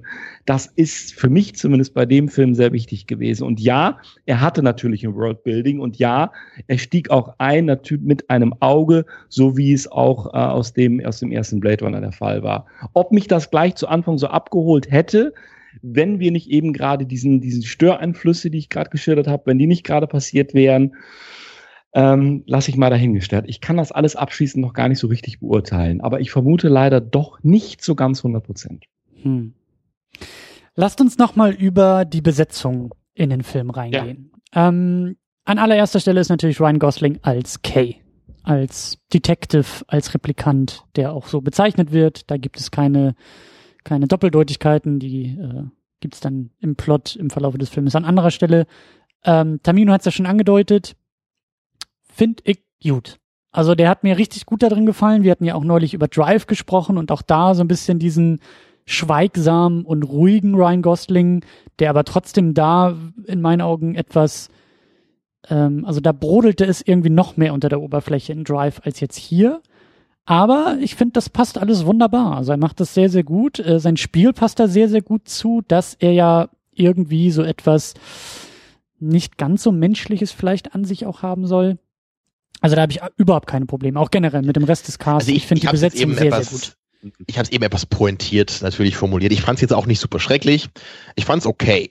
Aber ich würde jetzt nicht so weit gehen, dass ich sagen würde, dass ich es aktiv jetzt wirklich toll fand oder dass es mir irgendwie jetzt Wenn ich irgendwie Scarface gucke und da Al Pacino sehe, dann begeistert mich das halt Ja, aber richtig. dann Und Al Pacino halt spielt ja nicht, auch ne? anders. Das muss man ja auch immer dazu Klar. sagen. Was Ryan Gosling hier macht, sind Aber auch ja, wenn ich, sagen, sagen wir, wenn ich, äh, wenn ich Jake Gyllenhaal in dem Nightcrawler sehe, das begeistert mich auch, ja. Und um mal das auch ein anderes besseres ist. Beispiel zu nehmen. Ja, ist auch ein anderes Spiel, aber ist vielleicht auch eher ein bisschen ruhiger, was vielleicht besser passt als Vergleich. Und hier ist es eben, ich, ich würde da halt gleich schon sagen, das ist halt das Problem, da kann Ryan Gosling wahrscheinlich auch gar nichts für, sondern es ist einfach das Problem, wenn man eben einen Replikanten als Hauptfigur benutzt. Das, das ist einfach für mich keine sonderlich gute Idee. Das, das war dann jetzt hier im Rahmen der Möglichkeiten, war das dann okay. Aber ich, ich bin halt eben auch einer der leidenschaftlichen Verfechter der These, dass eben Deckard kein Replikant sein sollte in dem alten Film, Mhm. damit eben dieses, diese menschliche Komponente, gerade bei der Hauptfigur, die eben für uns als Zuschauer der größte Zugang ist in diese Welt, damit das eine menschliche Perspektive bleibt. Das finde ich eigentlich wichtig. Und das geht hier jetzt eben etwas Mhm. verloren durch diese Perspektive. Und da bin ich einfach nicht so glücklich mit. Das ist, ja, da, da kommen wir auch nochmal drauf zu sprechen. Ich finde es einfach nur erstmal äh, gut und, und wichtig zu betonen. Also für mich hat man das, nimmt ihm den Replikanten auf jeden Fall ab. Und er hat ja auch ein Ja. paar Mal dann so einen, so einen wütenden Ausbruch, was ich auch mal ganz interessant fand dann, ne, als er das mit dieser Erinnerung rausfindet, da, da schreit er ja einmal richtig kurz, was so ganz unverhofft kommt. oder auch einfach nur so ein sehr emotional überfordertes Gesicht, was er dann Mhm. auch teilweise äh, reinwirft. Wenn man wirklich merkt, so ihm wird da irgendwie gerade der Boden unter den Füßen weggezogen, weil er selber jetzt gar nicht weiß, ist er jetzt überhaupt Replikant, also ist er, ja, Replikant schon, aber ist er jetzt irgendwie künstlich oder doch geboren und steckt doch mehr in ihm, wie es sein tolles Hologramm ihm die ganze Zeit irgendwie einredet oder nicht und das finde ich schon, das finde ich schon, schon, das, das passt alles. Und was er für mich auch lange Zeit sehr gut transportiert, aber da sind auch noch weitere Faktoren wie Kostüm und Setdesign. Es ist einfach diese Isolation, diese Einsamkeit, die da irgendwie immer für mich in ihm zu sehen ist. Mhm. Ja. Ja, aber viel wichtiger ist natürlich Dave Batista in seiner kleinen Rolle.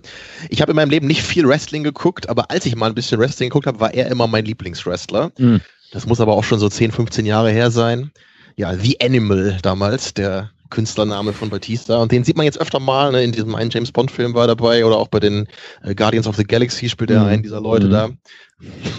ich nur dieser cool, dass- Leute. Dass wirklich, ja, was weiß ich, wie der heißt, da, keine Ahnung. Also ähm, ich, ich finde es aber nur cool, dass wirklich jemand wie Batista tatsächlich irgendwie in so, in so redubierte Filme wie so ein Blade Runner jetzt irgendwie reinkommt. Also äh, ich finde es spannend, wie das funktioniert, dass er irgendwie anscheinend so einen guten Agent hat, dass er das hingekriegt hat. Äh, Ja, ja, das stimmt. Ähm, aber auch Mhm. nur kurz. Er Hat mich auch gewundert. Generell, ich finde der Cast, also neben Ryan Gosling, ist da gar nicht so, also von Screentime ist da gar nicht so viel los. Also ich hatte mich eigentlich auch gefreut, ihn irgendwie mehr zu sehen und hatte auch gehofft in dieser Eröffnungssequenz, dass er jetzt nicht sofort, also dass ihm nicht sofort das Schicksal erleidet, was ihm ja nun mal erleiden muss in dem Film, dass es vielleicht auch eher darum geht, ihn noch irgendwie länger zu jagen oder irgendwie noch zu finden, aber der, der wird sofort irgendwie geschnappt, der ist sofort irgendwie äh, ähm, ausgeschaltet oder, oder wie heißt es immer noch, retired?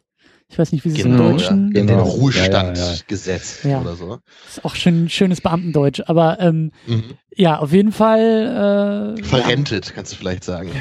Letal entnommen. Ja. Dann äh, hat mir sehr gut gefallen und auch wieder viel zu wenig eigentlich in dem Film ist Robin Wright als Lieutenant Yoshi, Joshi, keine Ahnung, äh, die Das Vorgesetzte von ihm. Die, diese Madam oder so hieß Ja. sie doch, oder? Ja, er hat sie immer, glaube ich, Ma'am, Mhm. Madam oder so äh, Ich glaube, genannt. Madam war das, ja. Eine, eine sehr, sehr gute Schauspielerin. House of Cards ist großartig. Da wird sie ja auch äh, ständig noch überhäuft mit Preisen. Äh, hatte jetzt auch bei Wonder Woman mitgespielt und, und diese Rolle, das ist ja schon, schon, das ist vielleicht die Zuspitzung ihrer Rolle aus, aus House of Cards. Ähm, das kann die sehr, sehr gut. Und für meinen Geschmack halt auch irgendwie ein bisschen zu wenig, aber, also zu wenig Screentime in dem Film. Äh, dann haben wir noch Anna de Armas als Joy. Das ist das Hologramm. Hologramm. Äh, auch eine ne wahnsinnig tolle Idee dieses, äh, dieses Hologramms, auch die Liebesgeschichte, da werden wir auch noch drüber sprechen, finde ich Auf jeden sehr, Fall. sehr klasse, sehr, sehr schön gemacht. Äh, dann haben wir unseren aller Liebling, würde ich sagen, Jared Leto als Neander Wallace, der auch hier eigentlich wieder in Sachen Method Acti- Acting es völlig übertreibt, äh, weil Also angeblich da, da muss ich jetzt. Äh, nee, führ das erstmal zu Ende. ja, weil Mhm. angeblich hat er sich auch hier jetzt irgendwie das Augenlicht nehmen lassen für diese Rolle und hat da wieder irgendwie so eine fast schon Suicide Squad Nummer abgezogen und ähm, also nicht falsch verstehen, Okay. er spielt hier besser. Das ist jetzt hier nicht diese Joker-Geschichte. Genau, weil das genau das wollte ich nämlich fragen, weil ich, ich habe ja den, den Suicide Squad nicht gesehen. Ich, ich fand eigentlich nur den, den Look von dem Joker, also Jared Leto als diesen Joker fand ich eigentlich ganz cool, weil es eben nicht genauso aussieht wie Heath Ledgers Joker oder wie Jack Nicholson Joker, also eine andere äh, Idee zumindest ist. Aber das scheint ja irgendwie niemandem so richtig gefallen zu haben, ne? Mm, Ja, es ist halt jetzt nicht unbedingt, also es krankt auch daran, dass er in dem Film einfach so gut wie gar nicht irgendwie auftaucht und mit dem Film selbst gar nichts zu tun hat. Und Aber sein Spiel ist auch nicht so toll da, oder würdest du das auch sagen? Es ist, es, also, es ist schwierig. Es ist immer noch zu wenig eigentlich, um es abschließend bewerten zu können, aber es grenzt wirklich auf, auf, auf so einer, auf so einer sehr übertriebenen, fast schon Parodie. Also es schrammt die ganze Zeit irgendwie an der eigenen Parodie vorbei. Und was halt, was halt so der große Quatsch war, dass halt Jared Leto im Vorfeld da in Sachen Method Acting da irgendwie total steil gegangen ist. Der hat da irgendwie als Joker äh, wohl angeblich benutzte Kondome an den Rest des Casts irgendwie geschickt und die konnten ihn alle irgendwie schon gar nicht mehr aufstehen, weil die auch dachten, Digga, jetzt hör mal auf hier, wir machen hier irgendwie einen Comicfilm und jetzt nicht irgendwie äh, No Country for Old Men oder sowas, ja, du bist jetzt Was hat er denn wohl dem, dem, dem Cast aus Blade Runner zugeschickt, wenn es da schon ah, benutzte Kondome waren? Wollen wir das wirklich wissen? Äh, Oh, nee, aber ja, ja. allein die Hm. Tatsache, dass er da jetzt ja, dass er da jetzt irgendwie wirklich sich hat erblinden lassen mit Mhm. irgendwelchen Kontaktlinsen und so, um das so. Ich, ich Ich meine, man, man muss mal ganz kurz sagen, er hat, glaube ich, wirklich zwei Szenen, oder? Eben. In dem ganzen Film. eben. Aber natürlich, also es passt, die Rolle passt, das Spiel passt. Ich äh, hoffe nur, dass der Mann irgendwie auch noch mal wieder auf den Boden der Realität irgendwie zurückfindet und ähm, naja. Aber auf jeden Fall äh, ein, Ja, ein, ein, ja. Ich find's halt immer cool, wenn du das so erzählst, weil ich, wenn, wenn ich das halt so höre bei Daniel Day-Lewis und er spielt irgendwie Lincoln und er isoliert sich dann erstmal, dann finde ich das halt cool, aber da ist es so, ist halt die Hauptfigur und es geht halt um diese Figur Lincoln, die, die Daniel Day-Lewis eben porträtiert, so das, das Zentrum des ganzen Films. Und hier ist es so, ja, du spielst halt den Villain, der wirklich ohne Übertreibung zwei Szenen hat und dann im Finale nicht mal beteiligt ist hier und und das Einzige, was er halt auch macht, sind halt relativ ruhige Dialoge zu haben in diesen Szenen. Und da, also da musst du jetzt nicht irgendwie so eine riesen Method-Acting für auspacken, glaube ich. Ja, das allem, er kann, die, er kann die Szenen ja selber noch nicht mal sehen bei der Gelegenheit. Gut, okay. Ist- Und am Ende so, war ich Da gut, muss, ja? Sah das gut Da aus? muss das anders kompensieren, ja. Ich, ich, Da- ich könnte da mir aber auch noch das Bein abhacken, Jared. Das brauchst du gar nicht. Das ist überhaupt nicht notwendig. Ja, dann könnte ich vielleicht meinem Castmate das Bein abhacken. Harrison, komm mal her, komm mal her. So, ja, es reicht. So. Fehlt uns Joe Turkel vielleicht an der Stelle noch, aber okay, ja, da sind wir dann beim ersten dann, ja. Weil wir Ja. gerade über den Villain geredet haben. Hm? Ja, aber gut, wir sind schon, wir sind schon beim ersten und der erste Mhm, taucht ja hier auch wieder auf. Harrison Ford ist Mhm. zurück als Deckard und auch Sean Mhm. Young als Rachel, zumindest irgendwie, glaube ich, also sie hat selber gespielt und ihr Gesicht kam dann, glaube ich, irgendwie aus dem Computer noch mal ein bisschen aufge. Ja, das sah aber ziemlich gut aus. Ne? Das sah auf Ja. jeden Fall auch deutlich echter aus, als das jetzt bei Rogue One noch der Fall war. Ja, absolut. Ich habe ich hab mich da auch gefragt, was sie da gemacht haben. Ob sie irgendwie ähm, Aufnahmen aus dem alten Film genommen haben oder irgend so ein B-Material und das dann digital noch aufgearbeitet haben, irgendwie reinkopiert haben. Ich So, meine gehört zu haben, dass es halt, also bei Star Wars war es ja komplett aus dem Computer. Mhm. Also wahrscheinlich auch irgendwie mit irgendeinem Buddy Double oder sowas. Aber also hier war es wohl die Originalschauspielerin, die das selber auch gespielt hat, aber dann ähm, so ähnlich wie Robert Downey Jr. in dem letzten Captain America halt digital verjüngt wurde. Also dass da wohl so ein Mix aus Real und Computer. Und was ich noch dazu sagen wollte, äh, wir haben ja damals auch so ein bisschen drauf rumgehackt äh, bei, bei Rogue One oder also ich hack bis heute noch drauf rum.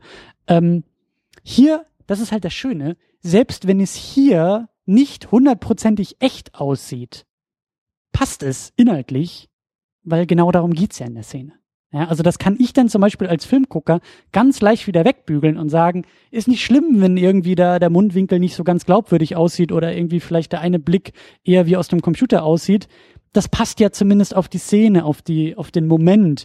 Äh, Das passt darauf, worum es geht. Aber wenn halt ein anderer Film sagt, guck mal, wer hier immer noch lebt, und ich weiß, die Person lebt aber nicht und das sieht halt aus wie aus dem Computer, dann Ja, das nicht. will ich aber doch so ein bisschen in Frage stellen noch. Das war auch einer der Momente, da sind wir natürlich beim Plot und beim Cast, aber manchmal äh, ist es halt so, dass die Dinge jetzt gerade so ineinander laufen. Ähm, also das war einer der Momente, wo ich ehrlich gesagt so ein bisschen ah, so einmal so ausatmen musste, so musste das jetzt sein, sie wieder noch Mhm. einmal in dieser Szene wiederzubeleben und ihm wirklich bildlich vor Augen zu führen. Hätte es nicht gereicht, wenn man, wenn man sozusagen diese Bilder mehr, wenn er sie, wenn er sie im Inneren gefühlt hätte und wenn man dann so sein, sein, den, den Ausdruck ähm, daraufhin bei ihm beobachtet hätte, als sie jetzt wirklich als Person nochmal wieder ähm, zurückzuholen und ihm vor Augen zu führen, weiß ich nicht.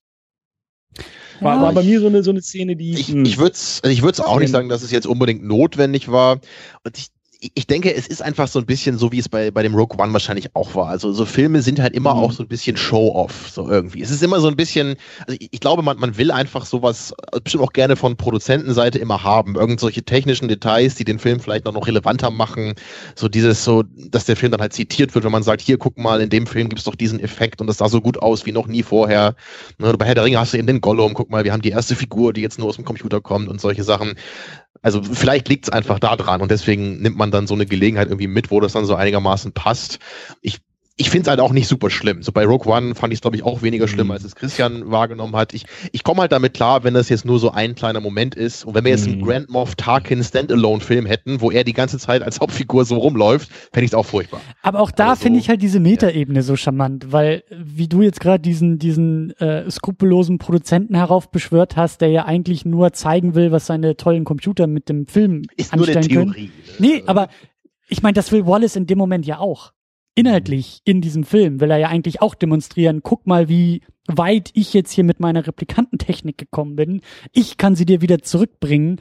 Und Harrison Ford steht davor und merkt und weiß halt genau, das Ganze ist fake, die Augenfarbe stimmt noch nicht mal so richtig. Also das fand ich dann, also da, da kommen für mich halt beide Ebenen irgendwie produktiv zusammen. Natürlich hätte ich die Szene jetzt auch nicht gebraucht und war da auch für einen kurzen Moment eher ein bisschen besorgt, äh, ob es jetzt wirklich so dieses, also ob sie nochmal so die Kamera rumdrehen, ob man ihr Gesicht wirklich sieht, ob das jetzt wirklich diese Szene gibt, die es dann ja auch wurde. Ähm, aber zum Glück ist es alles nicht, nicht zu lang und nicht zu doll und ähm, in der Dosis komme ich damit noch klar. Ja. ja, ja. Und, dann, und dann, dann fehlt vielleicht noch hier der, der Sub-Villain. Äh, wie hieß die nochmal? Hast du das aufgeschrieben? Ähm, ich ja. weiß gar nicht. Ich glaube, ich habe sie jetzt nicht dabei. Also die andere Replikantin, die ihm ja dann äh, im Auftrag von Wallace hinterher ermittelt und arbeitet. Genau, ich glaube, sie hat mir eigentlich ganz gut gefallen. So, sie war ja eigentlich auch mehr präsent als der Villain selber jetzt. Ne? Sie hatte ja mehr, mhm. mehr zu tun im Grunde auch. Und am Ende gab es ja dann auch den, den Standoff mit ihr. Fand ich okay. Aber so im Großen und Ganzen muss ich auch sagen, der, der Cast ist, ist okay. Da war jetzt nichts dabei, wo ich sagen würde, oh mein Gott, wie schrecklich. Mhm. Aber ich muss gleichzeitig auch sagen, und das ist halt auch so ein bisschen das Thema heute, ich verstehe einfach bei vielen Aspekten dieses Films nicht, woher dieses euphorische Lob kommt. Ohne dass ich sage, es ist alles doof und ich mag das alles nicht. Es ist einfach so, ich verstehe nicht, wieso so viele Leute so begeistert sind. Und ich habe jetzt hier echt in manchen Reviews irgendwie gehört, so, oh mein Gott, Harrison Ford, der muss doch den Oscar für die beste Nebenrolle hier kriegen. Das habe ich wörtlich irgendwo gehört. Und da denke ich einfach mhm. nur so, so sorry. Also, das war sicherlich besser als irgendwie Star Wars jetzt und es war garantiert besser als das in Indiana Jones so. Also, er war schon besser als das, was er in den letzten Jahren gemacht hat aber er ist halt trotzdem nicht ansatzweise irgendwie so gut wie früher. Und das, also auch, auch bei Jared Leto, was da, was da Leute gesagt haben, wie toll das alles gewesen ist. Also, also ich will auch gar nicht sagen, dass das eine schlechte Performance war, aber Leute, mal ehrlich, was macht er denn in diesem Film? Er hat doch auch gar nicht die Möglichkeit, da viel zu machen. Er hat doch ausschließlich Dialog in dunklen Räumen in zwei Szenen. also ich weiß nicht, da, da gibt es für mich jetzt bessere Kandidaten für den Oscar für die beste Nebenrolle, glaube ich. Naja, nur so das nochmal so als Bemerkung. Vielleicht reicht das heute einfach schon aus, ja, dass man dann sagt, äh, dass der, dass der Film sich durch Aspekte abhebt, die man ja halt schon länger nicht mehr gesehen hat. Nicht nur, weil er im Namen Blade Runner irgendwo trägt, aber weil es solche Szenen mal zu sehen gibt und man dann entsprechend, da muss es ja bedeutungsschwer sein. Ja, das ganze Thema eines Blade Runners ist ja sozusagen philosophisch komplett durchzogen.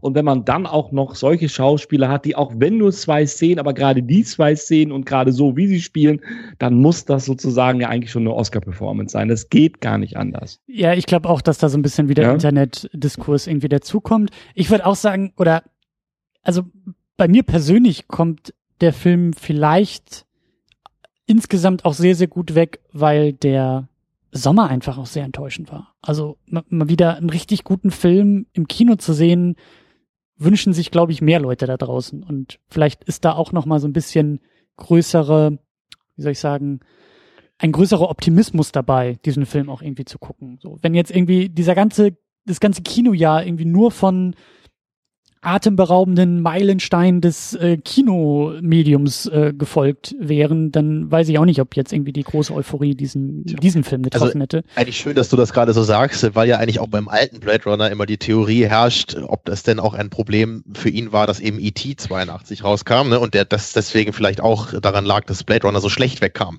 Weil einem E.T. waren alle so begeistert, ne? alle wollten den gucken und dann kam dieser komische, äh, clumsy Film raus da. Ne? Mhm. Sowas ist natürlich immer eine Möglichkeit. Ne? Aber, aber ich, ich bin ja nicht so, ich mag das nicht so gerne, eine, äh, also dem, also anderen Leuten äh, hypothetisch irgendwie äh, deren Meinung irgendwie erklären zu müssen, wenn ich sie selber nicht kenne. Was nee, ich aber sagen kann. Paternalismus holen wir erst raus, wenn es nicht mehr anders geht. So, pass auf. Deswegen, es geht nämlich anders. Und das, womit wir ah. ganz klar anfangen müssen, damit wir auch wieder äh, die ganzen Leute reinholen, die wir vielleicht schon verloren haben. Dieser Film ist in der Inszenierung fantastisch. Also da schmeiß ich gleich mal irgendwie die Waagschale um und sag äh, und schmeiß den Tisch auch noch hinterher und fange jetzt hier an wirklich äh, äh, die Wände anzuzünden, weil da müssen wir ganz ganz intensiv drüber sprechen. Und da bin ich auch, da bin ich voll dabei. Er sieht klasse aus. Die Einstellung, das Production Design, die Special Effects, da wurde auch ganz ganz viel mit Modellen gearbeitet. Die Kostüme sind der Oberknaller, ja. Also ich will seit dem Wochenende diesen Mantel von Ryan Gosling haben, weil der Winter in Berlin ist durchaus hart und ich hätte da gern so, einen so einen Mantel, wo ich mich irgendwie komplett drin verstecken kann. Also da ist einfach erstmal fürs Auge ja. eine ganze Menge rauszuholen. Und auch für die, die Ohren. Das ist ein toller Soundtrack. In, dem, in der Verbindung, das ist ja eben das, was, Absolut. was Filme so auszeichnet. Und ähm, also da will ich, ich will sagen, ja, Christian, du hast recht, aber, aber auch hier nee, nee, nee, nee, nee, nee, sage ich wieder, wir müssen erstmal, lass uns erstmal ohne Aber arbeiten. Ich will erstmal so eine Aber. Grundlage uns, uns erschaffen. Also wenn du sagst, äh, also du, du kannst es ja gerne abmildern oder du kannst es gerne irgendwie noch anders ausdrücken, ja. aber lass mal versuchen, zumindest ein Teil ohne Aber dieser Diskussion irgendwie äh, Gibt's bei mir, glaube ich, nicht so richtig. Aber äh, du hast recht und ich, ich kann ja auch was Positives sagen zu dem Look und das, das stimmt auch. Also die, die Farben sind zum Beispiel immer so, so enorm kräftig ja. Ne, in, und, und gerade als sie dann da, glaube ich, in Las, Las Vegas ja sind, dann später, ne, in dieser verstrahlten, diesem verstrahlten Gebiet. Also das sind ja wirklich diese, diese Shots, die man da hat mit dieser Farbkomposition, das ist ja schon echt was Besonderes. Ich ja. glaube, ich hatte da irgendwo gelesen, dass der Roger Deakins, also der Kameramann, wurde da, glaube ich, beeinflusst von irgendeinem so Sandsturm, den es wirklich mal gegeben hat. Da gibt es auch irgendwie so Bilder in echt von, glaube ich, der irgendwo anders war. Und das sah wohl wirklich so ähnlich dann aus. Und er hat dann, glaube ich, versucht, diesen Look da jetzt wieder zu rekreieren in, in diesem Moment. Und natürlich hat der Film auch ganz verschiedene äh, Locations, die auch alle farblich ganz anders aussehen, ne? weil da haben wir eben diese sehr orange-rotlastigen Töne, aber auch ist in, in, in, LA selber ist es ja eher dunkel, ne? da ist es neblig, nachts eher, so sieht das da alles aus, also haben wir ganz andere Farben. So, und also man könnte vielleicht sagen, dass es eine größere Bandbreite von, von, von optischen naja, Effekten will ich nicht sagen, oder, oder von Farben vielleicht auch gibt, als es im Original war. Ne, also der, das Original hat natürlich auch jede Menge tolle Shots, aber es ist vielleicht jetzt so vom Look her ein bisschen einheitlicher, als das jetzt bei den neueren Filmen ist, was man mhm. positiv oder negativ auffinden kann. Ja. Also ich, ich, man könnte vielleicht sagen, dass es halt nicht dadurch nicht ganz so ein distinkter Stil ist wie das Original vielleicht. So, es sieht halt alles wirklich top aus und die Shots sind auch alle immer gut komponiert. Also das, wirkt halt wirklich so, dass das halt fast jede Einstellung, dass da einfach eine Idee dahinter war, dass man nicht einfach gesagt hat, so jetzt machen wir irgendwie die Szene, stellen wir die Kamera irgendwo hin, so, sondern mhm. wirklich es wirkt halt wirklich so, als sei eine Menge Arbeit wirklich da reingeflossen in die einzelnen ähm, Shots und Sets etc. So, mehr kann ich dazu noch nicht sagen, weil ich ja nicht aber sagen darf. Sehr gut, dann fragen wir nämlich Thomas. Thomas, genau. wie hast du den Film gesehen, gehört? Was, was, was ist dir da hm. aufgefallen? Also ich habe ihn in 3D gesehen und das wollte ich auch. Ich bin ja einer derjenigen, der sagt, 3D kann ein Mehrwert sein und dem viel abgewinnen kann. Das hängt natürlich wieder davon ab, auch in welchem Kino und so. Da ist es ja leider so, dass 3D äh, auch sehr schlecht sein kann. Natürlich hängt es auch vom Film ab. Hier fand ich es, ähm, so wie ich es in dem Kino beurteilen konnte, wo ich es halt gesehen habe, dass 3D, zumindest wenn es einfach um die Tiefe geht, um die Tiefe der Darstellung, mitunter auch wenn er nur, ja, ich weiß, 3D konvertiert war, aber mittlerweile ist eine, sind die Möglichkeiten der, der nachträglichen 3D-Konvertierung äh, wohl so gut, dass es teilweise sogar besser ist, als wenn man es mit äh, aufwendig mit, mit richtigen 3D-Kameras am Set gedreht hätte. Also da war ich, war ich sehr zufrieden freue mich drauf, wenn ich den, wie gesagt, zu Hause nochmal sehen kann. Hat für mich ähm, für mich so einen gemeinsamen Nenner gefunden, dass das 3D zusammen mit dem, was ihr eben halt gerade schon beschrieben habt, Ich hatte jetzt diesbezüglich auch wenig anderes erwartet, weil ich glaube, der Kameramann ist ja Roger Deakins gewesen an der Stelle, der ja wirklich was kann auch ähm, und äh, wo immer schon gesagt worden ist, dass eine Voraussetzung für einen neuen Blade Runner muss natürlich auch so dieses Look and Feel sein und ähm, natürlich bin ich total neugierig drauf gewesen, wie das umgesetzt worden ist. Ähm, und dass wir hier mehr sehen einfach, also mehr Unterschiede, auch dass mit anderen Farbpaletten, mit zusätzlichen Farben gearbeitet worden ist, das hatte ich mir natürlich auch erhofft, weil ich hatte schon gedacht, ein Film, der wirklich nur in dem Los Angeles mit den gleichen Farbpaletten spielt, wie es damals Ridley Scott war und dann in der Laufzeit, vielleicht wird dem Auge da dann entsprechend auch noch was anderes geboten. Und äh, von daher, also ich einige visuelle Einstellungen, ähm, wenn er beispielsweise das erste Mal das Büro von Wallace betritt und äh, diese DNA-Probe, da beziehungsweise dieses, äh, diese Probe abgibt des, des Habers, glaube ich, die Knochenprobe vielmehr, Verzeihung. So, und, und, und dieses, dieses, diese, diese, der, der Pförtner, der dahinter wo saß, oder sein Mitarbeiter, also jetzt kann man viele Szenen wahrscheinlich raus. Das fand ich schon, das war schon Eye Candy. Also das, das passte, an der Stelle passte das. Und ich, was ich auch gut fand, die, äh, also die Arten, wie die oder die Art, wie diese, diese Szenen so ineinander übergeflossen sind. Ich hatte nie das Gefühl, dass es einen Stilbruch irgendwie mal gab, dass so auf einmal rausgefallen ist, weil es visuell komplett anders war, sondern es war einfach eine tolle Gesamtkomposition und ähm, das hat richtig Spaß gemacht zu sehen, äh, wie so ein, ein Blade Runner, wie diese Welt letztendlich mit modernen technischen Mitteln, ohne, das hattest du auch schon gesagt, Christian, nur noch CGI zu benutzen, sondern bewusst wieder ein bisschen zurückzugehen auf äh, konventionelle Modelle, die da benutzt worden sind, wie das heutzutage aussieht. Wobei ich immer noch sagen muss, dass der Flug über das Hayden-Modell, Eröffnungsszene aus dem ersten Blade Runner für mich immer noch eine Referenz ist, wenn es wirklich darum geht, eine, eine, eine, Züge das Stichwort Worldbuilding, für, für mich so dieses, dieses, den, den Einstieg und den Ton des Films letztendlich zu setzen. Ähm, aber ansonsten bin ich einverstanden gewesen mit dem, was ich gesehen habe, bin auf Terminus Aber gespannt, habe auch ein kleines Aber, aber, ich, aber mein kleines Aber ist wahrscheinlich nicht so groß wie Terminus. Ich will noch ein Und einfügen, bevor wir zum Aber kommen. Denn äh, heute der Konjunktionen-Podcast. Naja, ja. es ist ja wirklich so, wenn wir jetzt die ganze Zeit. Ich bin mal gespannt, ob heute noch ein Weil kommt. oh, da, oh, oh, da kommen auch noch einige. Da kommen auch noch einige. Von mir kommen auch noch einige Abers. Ähm, mir ist nur wichtig, wir, wir brauchen Grundlage, sonst denken wieder alle Leute, wir finden den Film total scheiße, wenn wir uns nur daran mhm. reiben, was wir halt jetzt nicht so gut fanden. Ähm, was ich klasse fand, ist, dass der Film, und das geht für mich so Richtung Production Design, ähm, der Film schafft es, diese Welt, die in Blade Runner aus dem Jahr, was war es, 82, glaube ich, ne? 82 mhm. gemacht oder genau. rausgekommen. Mhm. Äh, in dieser Zeit hatte die Welt von Blade Runner eine Zukunft erschaffen, die eine eigene Welt war, aber die erkennbar aus den 80ern erdacht war. So, jetzt kommt 35 Jahre später eine Fortsetzung. So, dann auch noch aus dem Hause Sony, wo ich ja immer noch meine Probleme mit hatte. Und da war jetzt die riesengroße Gefahr oder die riesengroße Herausforderung, wie knüpft man da jetzt an? Wie bringt man diese Welt weiter, ohne dass da jetzt auf einmal jeder mit einem Smartphone mhm. durch die Gegend rennt, damit man, oder mit einem aufgejazzten Smartphone, weil wir hätten jetzt ja quasi, also die, die, die Welt aus dem ersten Blade Runner, klar, es war immer eine eigene Welt. Das hat man auch die ganze Zeit schon gesehen. Da geht es nicht darum, ein, ein realistisches Zukunftsszenario herbeizudenken, sondern das war schon immer klar, Science Fiction und irgendwie eine eigene künstliche Welt. Aber wie gesagt, stark in den 80ern verankert. Jetzt ist aber sozusagen unsere Gegenwart die Welt des Blade Runners, des ersten Blade Runners geworden. So, und aus dieser, aus dieser, aus unserer realen Gegenwart wird jetzt wieder in die Zukunft geguckt. Und das meine ich, da, da, da ist es verlockend und leicht zu sagen, naja, wir gucken nach links und nach rechts, was gibt's denn jetzt heutzutage und wie kann das in 30 Jahren vielleicht irgendwie weitergedacht sein? Und das finde ich sehr, sehr klug gelöst. Es gibt solche Momente. Wenn Ryan Gosling da mit seiner Karre durch die Gegend fliegt und seine Drohne per Sprachkommando aufgefordert wird, die Umgebung zu untersuchen, dann fühlt sich das für mich schon sehr stark nach, also Zukunftsszenario aus 2017 erdacht.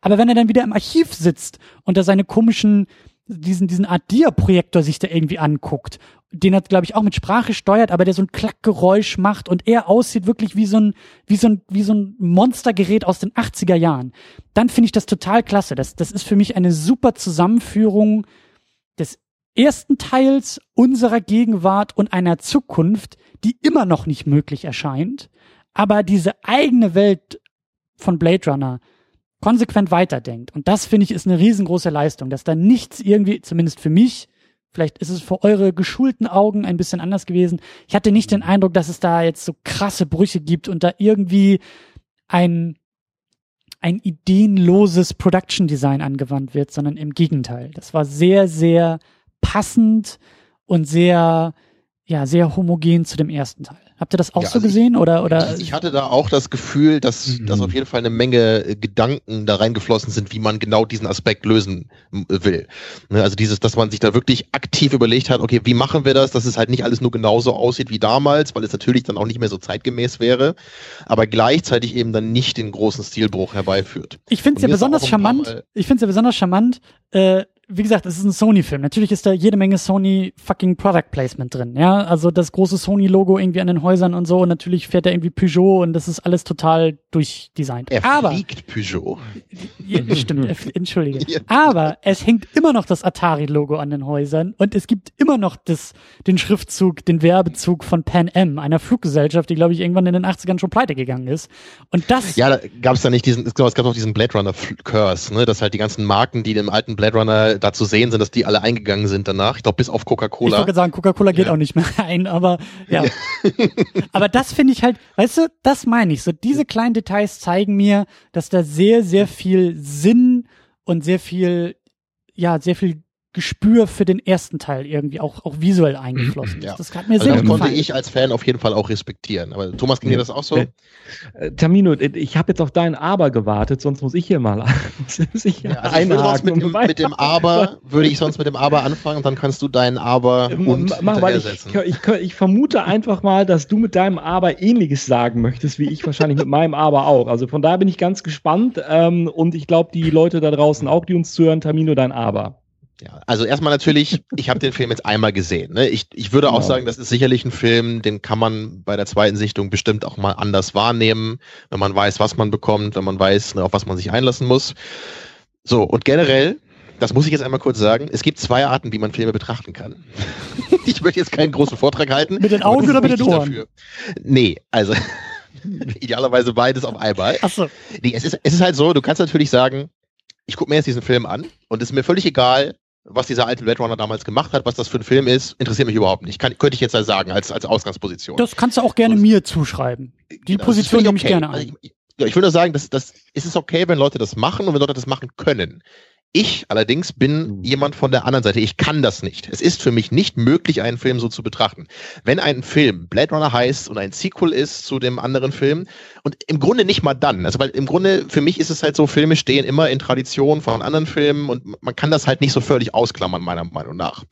Und ich, ich bin einfach jemand, ich vergleiche gerne Sachen mit Sachen, deswegen rate ich ja auch Filme so gerne. Ich mache das immer automatisch. Und ich kann diesen Film einfach nicht gucken, ohne ihn permanent mit dem alten zu vergleichen.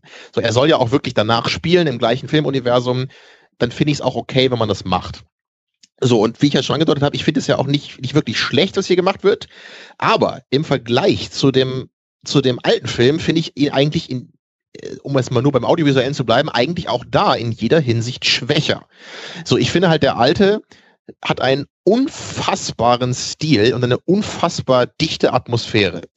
So dieses, diese Mischung eben aus diesem Noir Thema mit dieser Science-Fiction-Welt ist ja was, was auch dieser Film einfach erfunden hat damals. Ne? Dieses Tech-Noir, dieser Cyberpunk ist ja wirklich mit Blade Runner erst entstanden, was dann ja ganze, ein ganzes Genre mit beeinflusst oder sogar äh, erschaffen hat, kann man sagen. So, und hier habe ich halt nicht das Gefühl, dass dieser Film eben so eine Kraft hat in seiner Audiovisualität. Das ist das ist auch was, was ich bei Villeneuve schon vorher empfunden habe. Nämlich bei Sicario war das bei mir ähnlich. Da haben auch viele und du ja anscheinend auch, Christian, gesagt, der Film ist so unglaublich toll audiovisuell. Und ich fand den gut. Ich fand den stark. Der hat mir auch gefallen. Aber es war für mich nichts, was mich so richtig begeistern konnte. Und vielleicht könnte man in dem, in der Hinsicht hier sagen, das wäre so meine These, ein Film, der gut aussieht, heißt, ist nicht automatisch ein Film, der eine tolle Atmosphäre hat. Und ich konnte das bei mir einfach von Anfang an hier bemerken, bei der Sichtung im Kino, ich hatte niemals Gänsehaut. Ich war auch niemals so richtig emotional involviert in das Ganze, was jetzt natürlich nicht nur der Audiovisualität liegt, aber ich wurde halt nicht so abgeholt, wie das, was Thomas heute ja schon mehrmals erwähnt hat. Wenn ich die ersten 20 Sekunden von dem alten Blade Runner gucke, dann habe ich halt schon Gänsehaut. Mhm. Und das, das, das fand ich selbst beim ersten Mal schon toll. Das weiß ich immer noch, mhm. obwohl ich damals den Film noch gar nicht so toll fand. Aber dieser, dieser, also diese, diese erste Sequenz über dieses Modell, ne, und bis mhm. zu diesem Shot mit dem Auge und dem Soundtrack dazu, das ist so ein homogenes, also so eine homogene Atmosphäre. Und sowas habe ich hier in dem Maße nicht verspürt. Ich kann auch noch nicht genau sagen, woran das liegt, weil ich ja auch nicht sagen würde, dass das ist irgendwie audiovisuell schwach, was hier gemacht wurde. So, über den Soundtrack haben wir jetzt noch nicht geredet. Also der, der war für mich auch gut, kam aber eben auch nicht an, an den alten heran. Da muss ich jetzt einmal noch abschließend sagen, äh, bevor ich den Erzählsack weitergebe. Ich habe übrigens gestern nochmal den alten Blade Runner geguckt, das habe ich noch gar nicht erwähnt. hatte ich, hatte ich erst gar nicht vor, aber dann nach den in welcher Fassung denn? Muss man ja mal dazu ja. sagen. Es gibt ja, ich habe ja, mhm. hab immer noch nicht den Ultimate Cut und ähm, ich habe den Director's Cut hier stehen, deswegen mhm. habe ich den geguckt. Wir haben ja dann bei dir im Heimkino den Ultimate äh, Cut geguckt. Ich finde ja beide Final okay. Cut, genau, mhm. genau den, den Final, Final Cut. Ja, ich mag halt den Director's Cut, glaube ich, von der mhm. von den Farben her etwas mhm. lieber, aber mhm. von dem von der äh, technischen Seite ist halt der der äh, Final Cut schon der bessere. Naja, aber als ich den dann auch mal gesehen habe, äh, da habe ich mich dann auch nochmal ganz direkt an dieses Gefühl erinnern können, weil ich es mir nochmal wirklich wieder, wieder wachgerüttelt habe. Also diese Gefühle, die die Audiovisualität des alten Films bei mir erzeugen kann, schafft dieser neue Film wirklich nicht ansatzweise, obwohl er toll aussieht. Und ich, ja, und da würde ich jetzt gerne von euch wissen, ja, wie, wie, wie war das? Also hat, also von Christian würde ich gleich wissen, hat der Film bei dir das gleiche erzeugt wie der alte Blade Runner? Und von ich Thomas natürlich erst recht, ja. Ja, ich will den Erzählsack eben übernehmen. Darf ich, Christian? Ja, unbedingt. ja, also, wir, wir, können sagen, wir können jetzt aussteigen, Tamino, weil ich unterschreibe das, was du gesagt hast und wir sind uns da einig. Ähm, diese, genau diese, dieser Unterschied in der Wahrnehmung, ähm, de, den teile ich einfach mit dir. Aus den Gründen, die du genannt hast, plus also einige eigene Gedanken dazu. Ähm, im Grunde genommen kann ich diese, die, den, den Unterschied in meiner Wahrnehmung vom ersten zum zweiten an der Musik festmachen. Ich hatte ja schon eingangs gedacht, so ein bisschen mit Johann Johansson und dann kam dann eben halt Hans Zimmer dazu und ich mache ja, wie gesagt, auch kein Geheimnis daraus, dass ich nicht der allergrößte Hans Zimmer-Fan bin. Und diese Musik hat mich so ein ganz klein bisschen an, an wirklich an dieses, was ich, was ich wirklich befürchtet hatte, was ich nicht wollte, an dieses Copy-Paste-hafte erinnert. Und genau in diese Richtung will ich jetzt eigentlich mit euch auch diskutieren. Und zwar in diese Richtung, dass vieles von dem, was im zweiten Blade Runner, ich sage nicht, dass das per se alles schlecht ist, sondern wir diskutieren einfach nur darüber. Und ich sage nochmal, bei einer Zweit- oder Drittsetzung kann sich das natürlich durchaus verschieben, aber ich sehe jetzt trotzdem schon diese Aspekte, dass er diese atmosphärische Dichtheit nicht dadurch erzeugen konnte, indem er gut aussah, indem er gut geklungen hat, sondern das meiner Meinung nach kann man das nur erzeugen, indem man eine Originalität hat in dem, was man, was die Schauspieler, was zusammenkommt in einer Szene, die letztendlich Emotionalität erzeugt. Und natürlich, Christian, aber ich, was du gerade sagtest mit dem Production Value und dass das gut aussieht, aber entschuldige bitte, das konnte ich erwarten bei dem Film. Das kann ich erwarten bei einem Film, der mit so viel Dollar sozusagen wirklich äh, äh, äh gedreht wird und der einen Hype erzeugen soll und der, die, ich, ich sag mal, auch viel von, von beispielsweise, wer das Hampton Fancher den ersten Teil geschrieben hat, den zweiten Teil geschrieben hat, dann kann ich so etwas erwarten, dass es da so eine Art Kontinuität gibt und dass man nicht sagt, ich laufe auf einmal mit einem gepimpten Smartphone rum, was die Leute bestimmt und auch die alten Fans noch weniger abholen würde. Aber was man nicht und auch offensichtlich mit viel Geld nicht erzeugen kann, ist diese Art von Originalität, diese Art von Spiel, von schauspielerischem Spiel.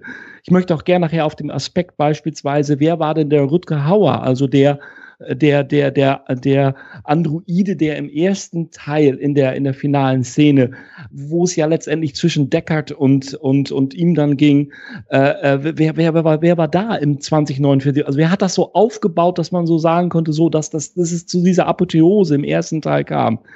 Und das sind genau diese Aspekte, wie ähm, äh, natürlich der erste Blade Runner steht für sich, weil davor gab es keinen Blade Runner, schon klar. Und jetzt die Referenzen darauf, aber worauf ich dann wirklich hinaus will, ist, dass ich zu viel in diesem äh, Blade Runner, in dem neuen Blade Runner gesehen habe, dass versucht worden ist, Dinge aus dem aus dem ersten Teil weiterzudenken, aber es ist ein Stück weit einfach diese schöne Hülle geblieben.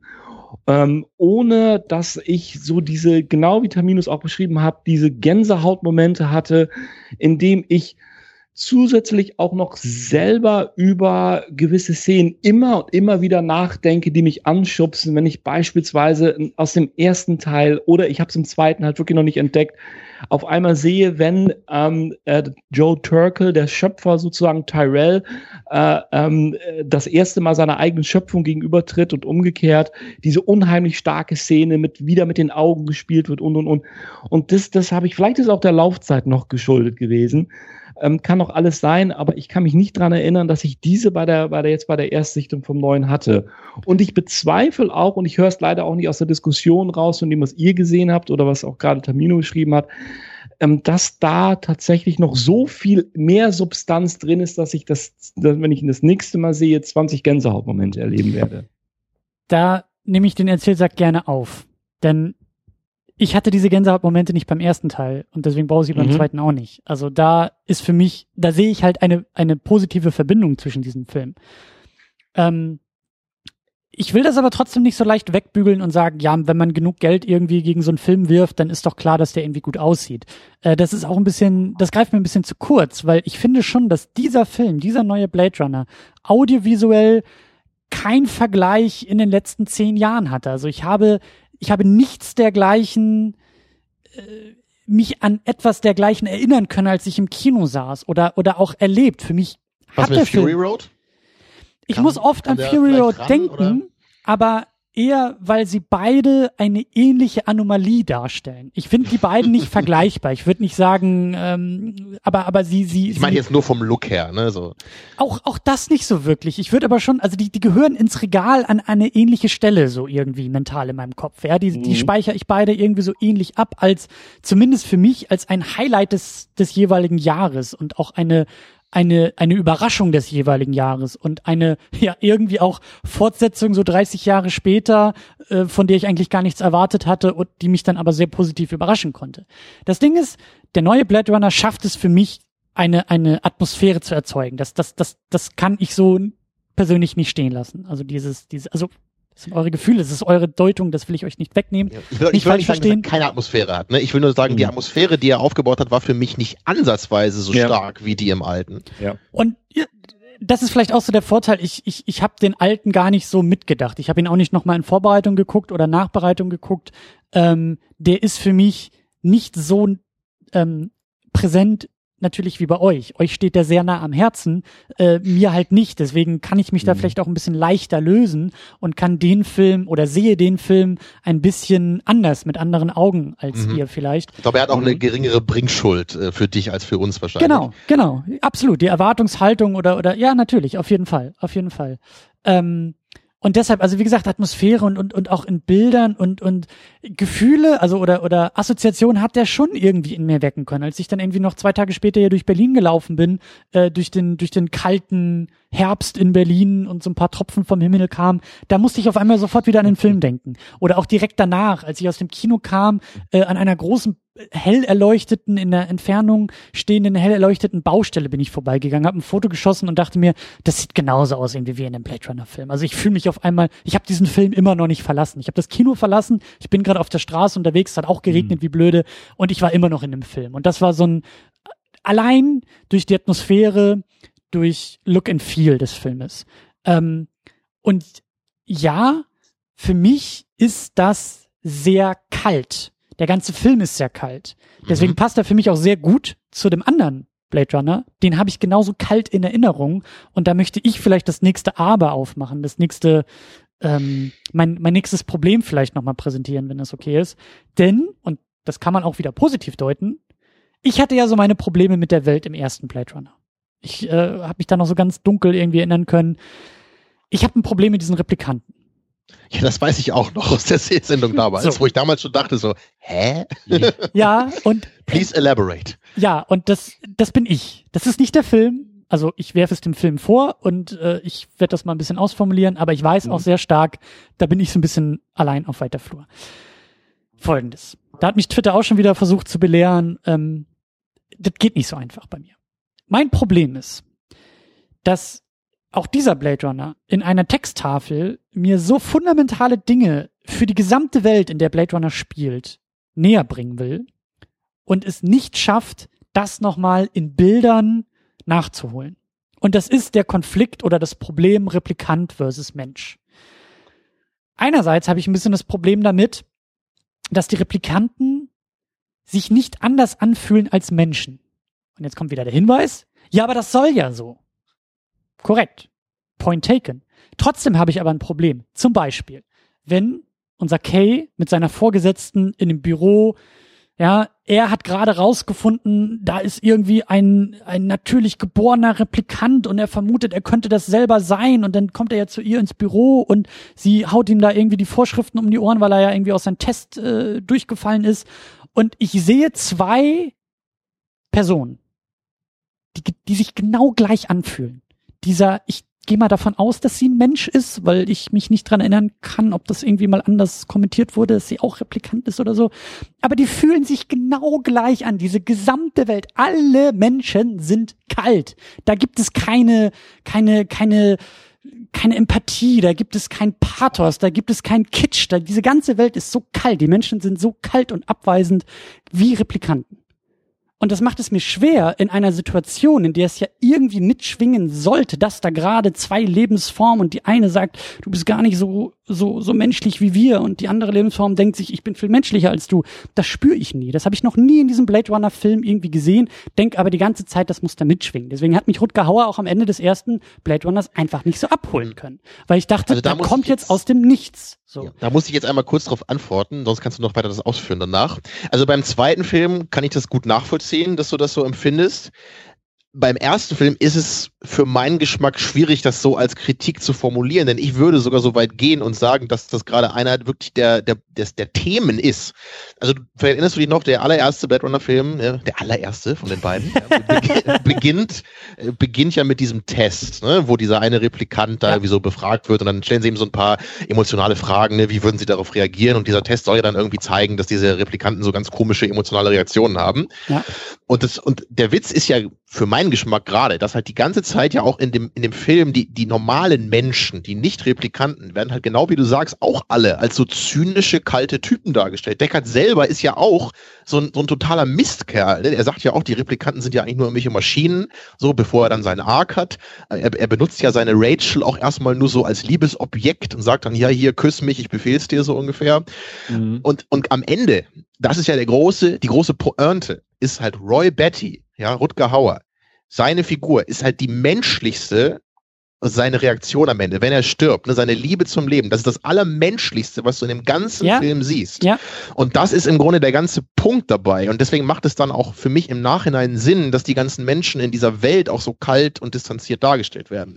So, das sehe ich im ersten. Deswegen finde ich das im ersten sehr, sehr clever gelöst und es läuft für mich auf irgendwas hinaus. Ja. Hier beim zweiten kann ich halt schon verstehen, was du meinst, weil hier, hier habe ich halt nicht so eine Pointe am Ende. Wir haben auch nicht irgendein so Show-off ja, am Ende zwischen Wallace oder so. Eine ne? Pointe haben wir schon und die funktioniert hier für mich auch besser als im ersten Film. Aber das ist das nächste, die nächste Baustelle, die wir aufmachen, wo ich glaube ich von euch beiden aufs Maul bekommen werde.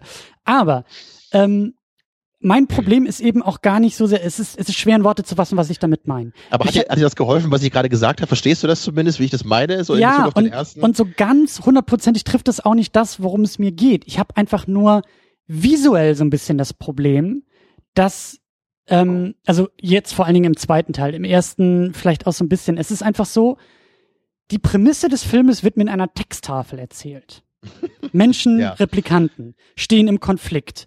Die Replikanten werden von den Menschen als Arbeitswesen und so weiter und so fort mhm. behandelt. Mhm. Und da sitze ich auch jetzt bei diesem zweiten Teil davor und denke mir, zeig es mir doch einfach mal. Ja, Gib es mir schöner, eine das ein Szene, zu erleben. wo ich und sehen da, kann. Da gebe ich dir auch recht. So, auch im ersten Teil ist das jetzt nicht das, das super eleganteste, was der Film macht, das mit dieser Texttafel und, zu beginnen. Und hier, hier sind die Probleme sogar noch, sogar noch ein Tick größer, weil es, glaube ich, auch ein bisschen größer noch verhandelt wird. Erster Punkt, unser gute Dave Bautista steht in einem, am Anfang des Filmes da, zwei Replikanten stehen sich gegenüber und der eine sagt zum anderen, du hast noch nie ein Wunder gesehen. Und ich denk mir,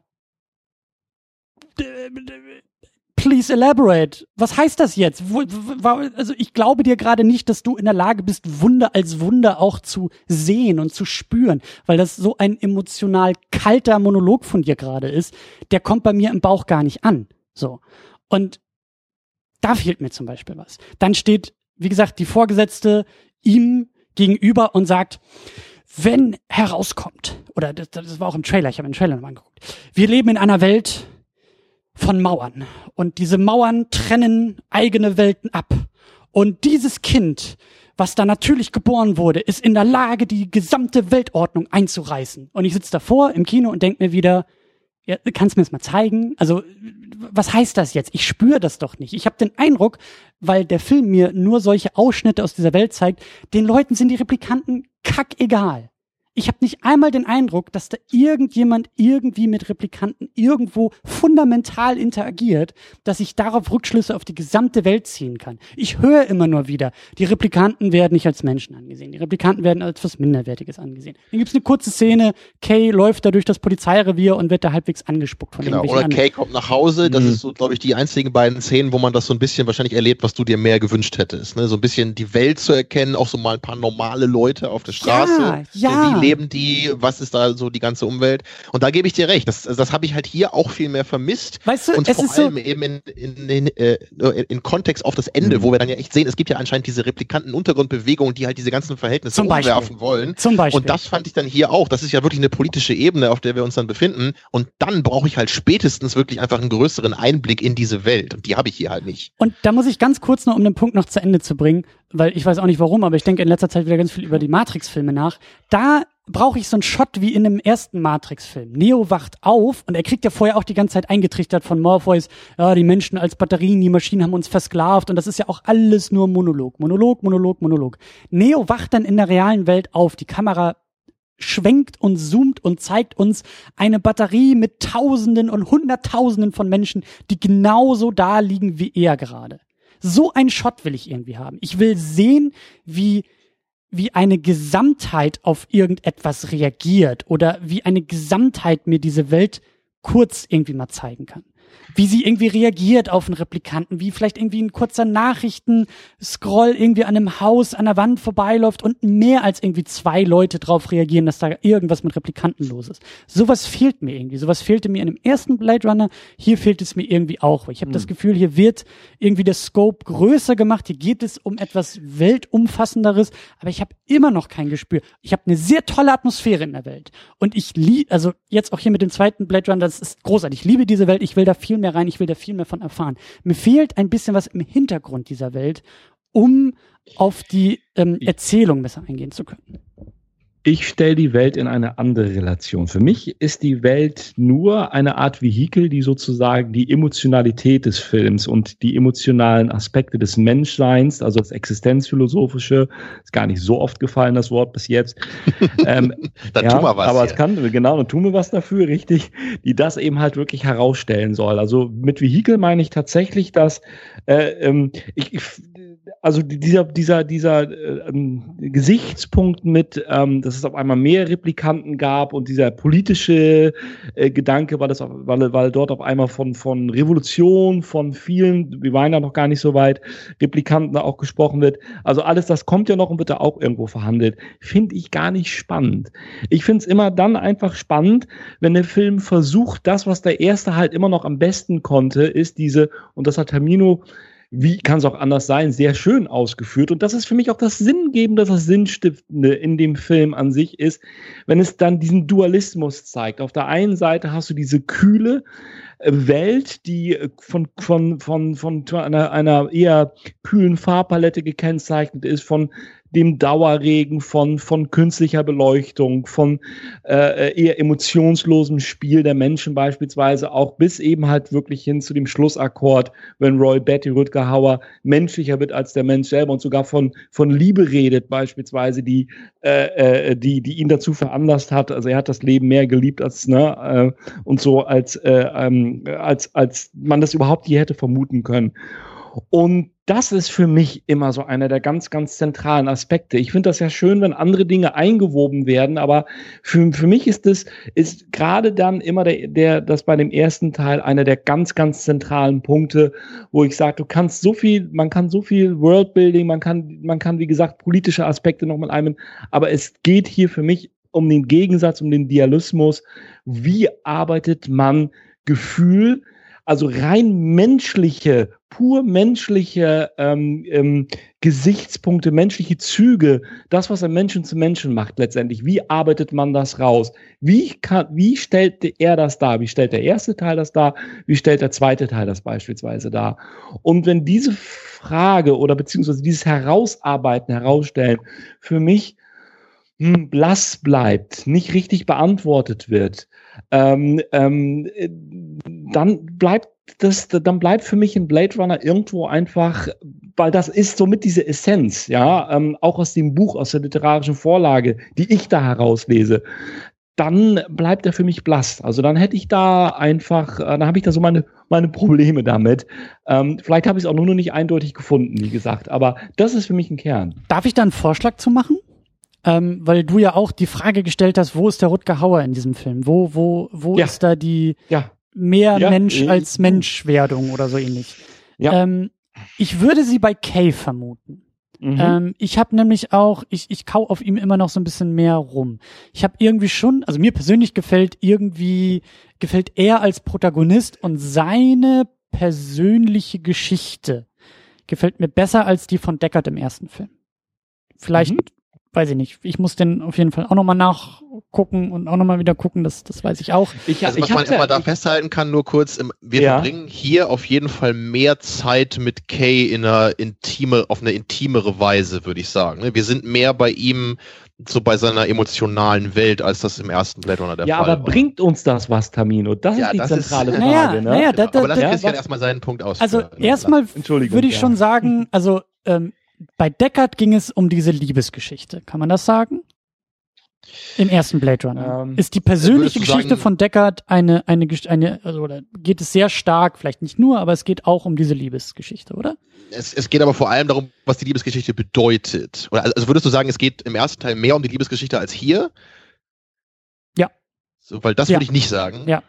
Doch, das, also, das ist mein Eindruck, aber Also, oder ich, kann dir halt klar antworten, wie ich sehe. Also ich würde sagen, die Liebesgeschichte im ersten Film dient in aller wichtigster Weise dazu, den Unterschied von, von Mensch und Replikanten darzustellen und wie sich Deckard diesem Verhältnis, also wie sich das ändert bei Deckard. Weil er am Anfang Rachel nur als Objekt benutzt, überhaupt nicht weiß, wie er mit ihr umgehen soll, sie dann instrumentalisiert als, ja, küss mich so ungefähr. Ne? Sie, sie, er benutzt sie wie ein, wie ein Toaster oder so. Einfach so, sie, sie hat halt das zu tun, was er will. Nein, nicht, nicht um Also- den Toaster zu küssen, aber einfach nur als Werkzeug für das, äh, was er gerade möchte. So, ne, er will jetzt irgendwie, dass ihn jemand küsst, also sagt er hier, küss mich, du bist doch im Grunde nichts wert. Aber am Ende erkennt er eben, dass es nicht so ist bei Replikanten. Also es ist wichtig für seinen Arc und für die Themen, die der Film letztendlich aufstellt. Dafür ist diese Liebesgeschichte da. Nicht, weil wir jetzt irgendwie so super intim da mitfühlen, weil wir so an der Figur von Deckard hängen. okay. Ähm, Mhm. Ich würde sagen, ähm, also hm, vielleicht noch ein anderes Kapitel, was ist eigentlich das zentrale Motiv des Films? Aber für mich ist Kay, für mich ist die Geschichte von Kay ähm, weniger eine Liebesgeschichte. Ja, es geht irgendwie auch um das Thema Liebe. Es geht aber, ja, es geht fundamental um das Thema Einsamkeit in dem Film. Ähm, alle werden in irg irgendwie in einer einsamen, in einer isolierten Situation gezeigt. Da teilen sich auch wieder Menschen und Replikanten äh, diese, diese trostlose Welt äh, in Blade Runner. Es geht denke, um es geht auch um die Suche nach Authentizität. Das wird ja auch mehrmals erwähnt. Ja, ich würde sagen, es geht vielleicht auch um die Suche, um den Ausweg aus Einsamkeit. Alle Figuren kranken mehr oder weniger auch an Einsamkeit. Also Bautista zum Beispiel am Anfang wählt sehr bewusst die Einsamkeit und weiß auch, wofür er diese Einsamkeit, er, er stellt seine Einsamkeit unter ein, ein großes Gutes. Ähm, er opfert sich für die Einsamkeit, für dieses Kind ähm, oder für dieses Geheimnis um das Kind. Ähm, Kay und das finde ich zum Beispiel dann auch wieder sehr schön. Da, da, da funktioniert das für mich sehr gut aus dieser sehr nah herangezoomten Geschichte wieder Rückschlüsse auf die gesamte Welt zu ziehen. Das war nämlich auch so ein Gedanke nach dem Kino. In Blade Runner ist Einsamkeit, in der Welt von Blade Runner, ist wirkliche Einsamkeit eine bewusste Entscheidung. Weil die wählt zum Beispiel Bautista am Anfang des Filmes. Irgendwie arbeiten alle anderen gegen diese Einsamkeit. Kay hat dieses tolle Hologramm. Kay hat diese, dieses Hologramm, diese Liebesbeziehung, die er da aufbaut, bei der er eigentlich immer weiß, das ist halt falsch, aber er geht sie trotzdem so weit, wie er kann. Also da, ich wollte dich ja ausreden lassen, aber jetzt, wenn du das so sagst, du sagst, du weißt, sie ist falsch. Er, also ich, ich er weiß, er weiß, sie ist ja, falsch. Ja, ja, ja. Oder, also ich kann jetzt dir nur sagen, ich habe das Gefühl bei diesem Film, dass er von Anfang an äh, sagt, dass äh, diese Programme anscheinend genauso wertvolles Leben sind wie Replikanten. Also äh, in welchem Moment hast du denn das Gefühl, dass das alles irgendwie nur eine Illusion ist?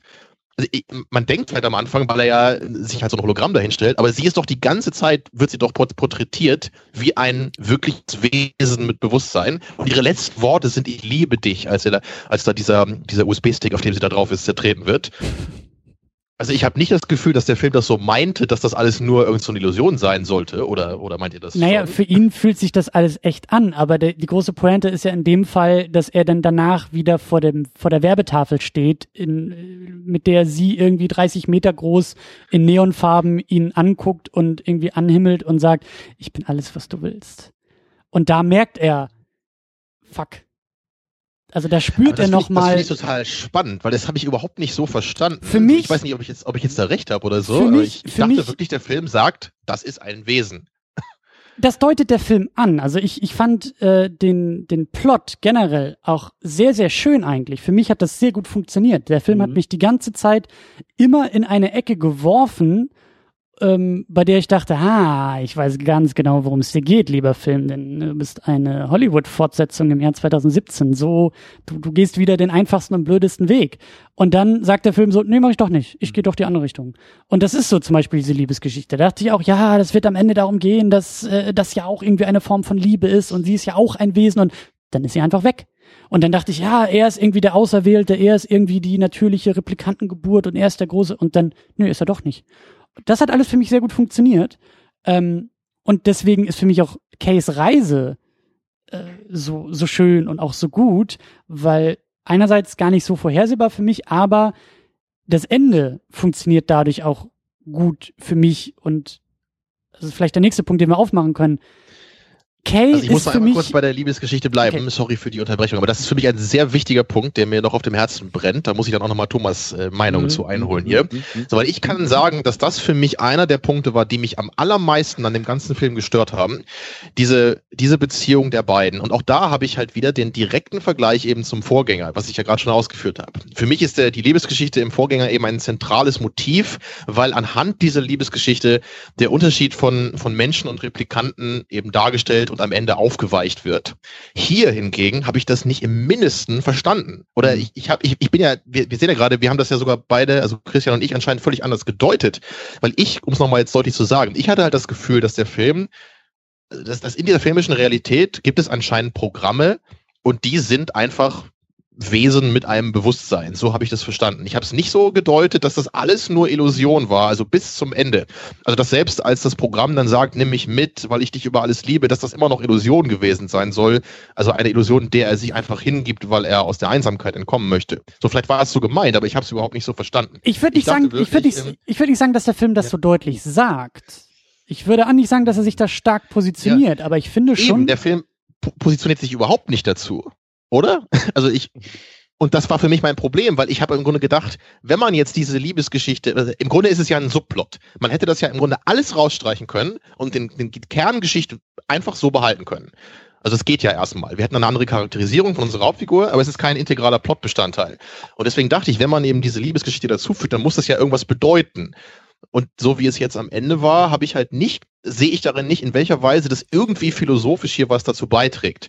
Ne, wenn man an Ex Machina denkt, das ist ein ganzer Film, da geht es nur darum, dass nicht jemand spoilern, so ein Programm nicht spoilern, nicht spoilern, nicht spoilern, ich habe den immer noch nicht gesehen nee. und ich will ihn noch gucken. Nee, ja. das, das, aber das ist das mhm. Thema von Ex Machina, ist halt, was ist künstliche Intelligenz ne? und mhm. ist das irgendwie, also wie kann man irgendwie Bewusstsein und künstliche Intelligenz, irgendwie das Leben und das Künstliche unterscheiden, darum geht's halt in Ex Machina. So ähnlich, wie man das hier hätte auch machen können. Aber ich sehe halt nur, okay, da ist irgendein so Programm, das ist anscheinend irgendein so Wesen und es liebt ihn und äh, er liebt sie auch Oder, also Thomas, wie, wie hast du das gesehen? Ich hab das hast ein, du da mehr drin erkannt? Also äh, zum, zum ersten Teil fand ich, die Liebesgeschichte war, ähm, da würde ich ganz kurz noch ergänzen, war natürlich nicht nur für das, was ihr gesagt habt, wichtig, aber vor allem auch für Deckard selber unheimlich wichtig. Deckard hat die Liebesgeschichte gebraucht, um selber, ich will mal einen anderen Begriff noch in die Diskussion einbringen, um selber seine seine Identität herauszuarbeiten, um selber sozusagen sich ähm, Fragen zu stellen, Fragen zu beantworten. Und ähm, das habe ich ein bisschen stärker als du vielleicht in Erinnerung, Termino, bei dem neuen Blade Runner in dem Moment, als er eben wirklich auch von diesem Hologramm zum Schluss Joe genannt worden ist. Da wurde ihm das erste Mal wahrscheinlich wirklich bewusst, dass er, ich meine, und, und äh, er, er bekam das erste Mal einen Namen von, von, von, von seinem Hologramm. So nach dem Motto, du bist eben halt doch was Besonderes. Stichwort Individualität, Stichwort etwas Identitätsstiftendes. Ja, und ähm, in dem Moment war er eben halt nicht mehr äh, Agent K, sondern da war er eben halt Joe. Und ich glaube, das war so, das ist so, so ein bisschen, ich habe das so wie so ein Geburtsmoment verstanden.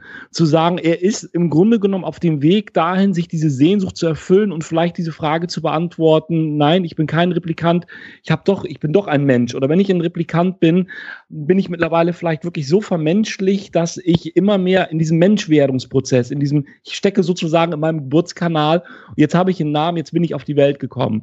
Und den Moment fand ich dann allerdings stark, als er dann da stand bei dem Hologramm und er auf einmal gemerkt hatte, dass offensichtlich auch der Name Joe etwas ist, was nichts Besonderes ist, was nichts Identitätsstiftendes für ihn ist, sondern im Gegenteil, ja, äh, offensichtlich so programmiert ist im Hologramm, dass es auch jemand anders hätte sein können, der gerade vor dem Hologramm steht und der auch Joe genannt worden wäre.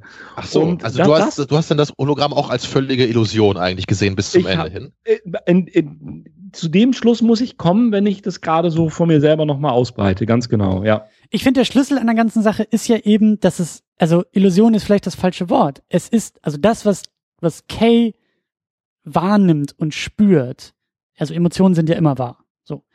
Das,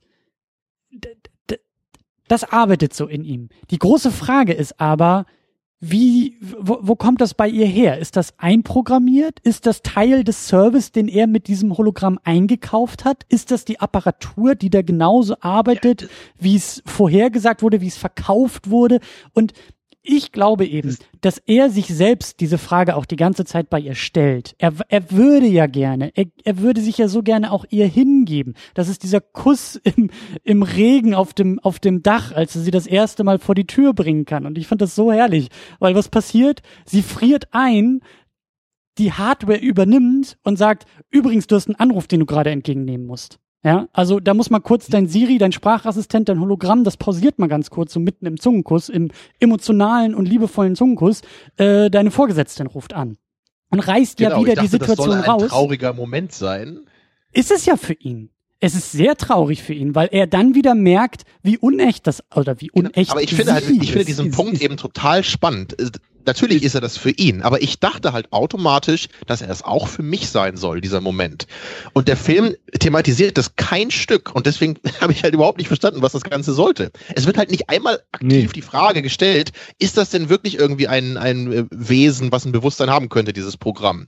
Oder ist es also wirklich irgendwie nur schöner Schein und das war's dann? Und als es dann am Ende zertreten wird, kann man nur sagen, ja, whatever, ist halt so, als wenn dein Auto kaputt geht? Ich würde sagen, also, es ist. Das sagt der Film, oder wie? Nein, der, der Film sagt da gar nichts zu. Der Film deutet deutet da eine ganze Menge an und es liegt halt an dir, das rauszuholen, was du da rausholen willst. Es liegt auch an dir, dich da rein zu, reinzulegen und zu sagen, wie du über sowas nachdenkst. Ich finde es halt nur sehr, sehr, es ist ja gar nicht so sehr, ich finde das Entscheidende ist ja gerade, dass, dass sie als Werbehologramm auftritt. Also, die Frage ist ja eigentlich nur, entwickelt sie ein eigenes Bewusstsein oder vollbringt sie nur das, wofür sie geschaffen wurde? Genau mir kommt grade, ja. Mir kommt gerade so ein bisschen in den Sinn, vielleicht ist es auch eine Metapher dafür, dass was bei uns Menschen Träume sind, sind für Replikanten diese, diese Art von, von, von virtuellen äh, äh, Geschöpfen letztendlich. Ja, also sie, sie stammen ja auch aus dem, aus von, von Wallace Industries oder von Wallace auf jeden Fall, sind also sozusagen ähm, äh, vom gleichen Schöpfer designt, sie haben, haben dort eine Verknüpfung und sind sozusagen so eine Art Ergänzung, so eine Art Metaebene, wenn willst, der Replikanten an sich die vielleicht auch noch ein Experiment sind von Wallace, um zu gucken, wie interagiert sozusagen der Replikant mit seinem virtuellen Charakter, welche Emotionen können dort geweckt werden ähm, und äh, ja, wie entwickelt sich das Zusammenspiel einfach, so dass man mein, dass, dass man vielleicht auch so in diese Richtung nochmal denken könnte, sagen könnte, dass das verfolgt schon einen Sinn und einen Zweck, äh, in dem äh, es ähm, von einer Firma kommt, letztendlich und ähm, ist ein Experiment ist vielleicht, was da auch abläuft, wie die Interaktion dieser beiden letztendlich aussieht. Ich ja, um vielleicht noch letzter, letzter Satz vielleicht dazu, ja. um vielleicht zu sagen, das, was jetzt äh, entsprechend noch in dem virtuellen, in dem Hologramm ist, das wird vielleicht dann tatsächlich irgendwann Nexus 9 oder Nexus 10. Für mich geht's, für mich geht's auch gar nicht so sehr, ähm, also für mich ist das beispielhaft, dass da jetzt ein Replikant so ein Hologramm hat. Ähm, ich glaube, dass in dieser Welt von Blade Runner diese Hologramme, diese Apparaturen, die da irgendwie an der Decke hängen, sehr weit verbreitet sind. Ja, deshalb ist diese große Reklame auf der Straße. Das ist, das ist das iPhone dieser Welt. Ja, das wird Dutzende, Hunderte von Millionen Mal verkauft. Vielleicht auch aus ähnlichen Gründen wie bei uns heutzutage Smartphones, nämlich um sich weniger einsam zu fühlen. So.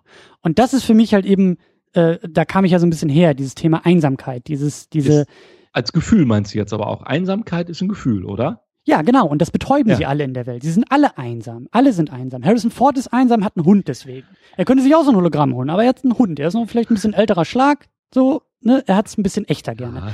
Dann haben wir Ryan Gosling, der ist Außerdem einsam. versteckt er sich vor dem Establishment. Du gehst wahrscheinlich nicht im Supermarkt nebenan einkaufen. So.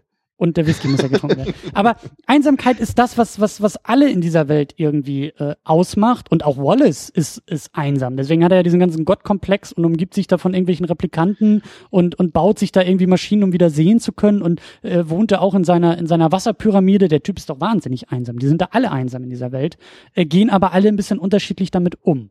So, das ist eigentlich so für mich das zentrale Thema in, in, in diesem Film. Und da finde ich eben, die Rolle oder die, also nicht die Schauspielrolle, aber die, die Rolle, die Kay in dieser, in dieser Welt spielt oder auch was da mit ihm passiert, finde ich sehr interessant, weil er ähm, erstmal mit diesem Hologramm irgendwie aus dieser Einsamkeit herausgeholt wird. Er wird auch aufgeladen als Auserwählter. Ich finde diese Heldenrolle auch sehr interessant, ja. die er da irgendwie hat. Das kannst du gleich ausführen. Ich muss noch eine abschließende Sache sagen zu dem Hologramm, dann können wir weitermachen. Mhm. Und zwar, also ich, ich finde das ja auch okay, dieses Thema prinzipiell. Also diese Idee, dass man vielleicht sagt, im ersten Film ging es halt um die Replikanten und jetzt haben wir irgendwie diese Sache, es gibt jetzt irgendwie so ein Hologramm, was möglicherweise auch ein Bewusstsein hat. Das ist ja eine spannende Frage. Das Problem war halt für mich nur, dass ich mir beim Schauen diese Frage überhaupt nicht gestellt habe. Weil es für mich eindeutig war, dass das für mich ein Bewusstsein sein soll und ich war deswegen auch frustriert, dass der Film das überhaupt nicht thematisiert. Ich, ich denke ich denk zum Beispiel gerade noch an diesen einen Moment, vielleicht wisst ihr das noch, nachdem es ja diesen tollen äh, Threesome gab, ja, also dass sie, der hat ja dieses Hologramm da diese Prostituierte eingeladen und dann haben die da ja irgendwie Sex gehabt. Ja. Und, und dann sieht man am nächsten Morgen, da ist, da ist Kay gar nicht im Raum. Und das Hologramm erscheint und sagt hier, jetzt ist aber alles erledigt, du kannst jetzt gehen. Also soll ich mir jetzt mhm. vorstellen, das ist Teil der Illusion. Also die, die Illusion ist so programmiert, dass sie selbst irgendwie eifersüchtig ist auf, auf dieses Programm. Also für mich sieht das einfach aus wie ein Programm, mhm. was ein richtiges Bewusstsein haben soll. Und ich habe das von Anfang an genau so verstanden und so gedeutet und für mich wurde überhaupt keine Frage aufgestellt und ich hätte halt gerne diese Frage gehabt, dass der Film sich genau wie Ex Machina mit sowas auseinandersetzt. Und das habe ich hier deswegen nicht so empfunden mhm. und deswegen dachte ich am Ende, okay, was soll eigentlich diese ganze Liebesgeschichte, wozu brauche ich das? Hat ja eigentlich nicht so wirklich was mit dem ganzen Film zu tun. So habe ich es letztendlich empfunden. Ich würde halt sagen, sie hat halt ganz viel mit Kate zu tun. Genau, also sie charakterisiert den Haupt, äh, die Hauptfigur und das ist okay, aber sie gibt nichts, was ich philosophisch interessant finde, wie das halt die Geschichte im ersten Film, die Liebesgeschichte im ersten Film getan hat. Gut, ich bin ja wieder so, dass ja. ich sage, ich habe da auch nichts Philosophisches im ersten Film gesehen, deswegen ist das kein Problem. Ja, da, da muss man schon wirklich große Scheuklappen aufhaben, um halt das nicht zu erkennen. Ja. Aber gut, wir müssen mal noch ein bisschen weiterkommen. Wir haben noch ein bisschen was auf dem Zettel hier. Genau, ich will nur ganz kurz nochmal genau. noch aufreißen. Kay ja. ist nämlich für mich äh, entscheidend und auch besonders in diesem Film. Er ist ähm, er wird aufgebaut über sein Hologramm, über seine eigenen Träume und über seine eigenen Wünsche und Hoffnungen. Er wäre gerne was Besonderes. So, und das, das, er, er hat die Chance, was Besonderes zu sein, indem er vielleicht ja doch dieses Kind ist. Und das sagt ja auch immer die ganze Zeit sein Hologramm. Sein Hologramm sagt, du, ich wusste schon immer, dass du was Besonderes bist. Mit dem Sternchen, sagt sie das, weil sie es wirklich denkt, oder sagt sie das, weil das irgendwo äh, im Kleingedruckten irgendwie Teil des Programms ist? So, finde ich offen genug. So. Auf jeden Fall rennt er durch diesen Film denkt er ist was Besonderes, weiß er ist nichts Besonderes und dann, finde ich, wird er doch wieder zu etwas Besonderem. Schlussendlich. Der letzte Moment, als er sich dann ja auch dahin legt, ich glaube, um zu sterben, äh, was auch immer er da tut. Für mich geht er raus aus diesem Film als eine gewandelte Figur. Und das finde ich halt sehr, sehr stark. Das ist vielleicht ähnlich wie das, was, was Deckard im ersten Film irgendwie auch äh, vollbringt, was ihr, glaube ich, bei ihm seht, dass er da diese, diese, diese, diese Wandlung irgendwie vom Zyniker weg zu einem vielleicht irgendwie zaghaft optimistischen Menschen ähm, und sowas ähnliches sehe ich bei Kay auch. Kay Hier braucht die Line, ne, für die richtige Sache zu sterben ist irgendwie das Menschlichste, was du tun kannst oder so, ne? Das fällt auf, ja hier. auf eine gewisse Art und Weise ja. Und das hat für mich so ganz leicht diesen, und ich weiß auch nicht, aber der Matrix, der, das schwirrt in meinem Kopf herum. Es ist für mich so ein bisschen der Moment, als Neo wieder aufsteht am Ende des, vom ersten Matrix-Film und sagt, nein. Und seinen eigenen Tod ablehnt und damit die Regeln der Matrix so ein bisschen bricht. Und da ist nämlich für mich auch, da funktioniert auch dieser Replikant, der menschlicher wird als der Mensch. Weil in dieser total beschissenen, kalten, isolierten, vereinsamten Welt ist Kay in dem Moment derjenige, der über eine kleine Geste, nämlich Deckard zu retten und Deckard zu seiner Tochter zu bringen.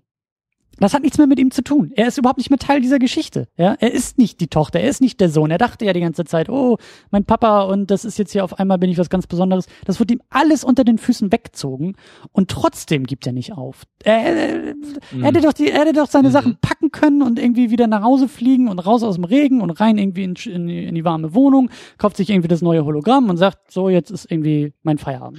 Tut Okay, also du meinst, das ist so ein bisschen der, der Roy Betty-Moment dann hier. Also das, das finde ich schön, das habe ich Ja. Gar nicht so gesehen, aber das, das macht Sinn jetzt, wo du das so sagst. der Held, der zum Helden wird über einen denkbar kleinen menschlichen Moment. Mhm. Und es ist, er rettet nicht die Welt. Er tut was, was Nettes, was Schönes, was Gutes. Ja. Und das, das ist, finde ich, echt schön, wie du es Mhm. gerade gesagt hast. Da fällt mir nur meine Frage ein, warum sollte Deckard nochmal umgebracht werden? Das habe ich nicht verstanden im Film. Also das, Äh. das sagt doch diese Anführerin dieser, dieser Replikantenbewegung, sagt doch irgendwie hier, nimm die Waffe und bring Deckard um, oder? Sagt, Da- sagt sie das nicht? Äh?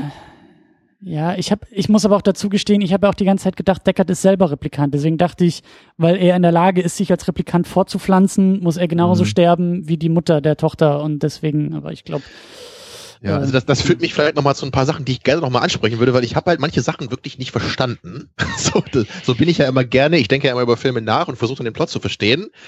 Also es, es gibt halt so ein paar normale Plotholes, wie man das halt immer so hat in Filmen, außer bei Blade Runner 1. Ne, aber so diese Sache, dass, ähm, ich meine, so, dass sie da halt am Ende halt irgendwie da mit drei äh, fliegenden Autos da irgendwie langfliegen und dann kommt halt Kay und knallt die alle ab, das ist halt auch so, das würde halt einfach nie passieren. Also, also dieser Wallace wird halt so dargestellt, als wäre er irgendwie der Herr der ganzen Welt, ja, oder zumindest der Stadt.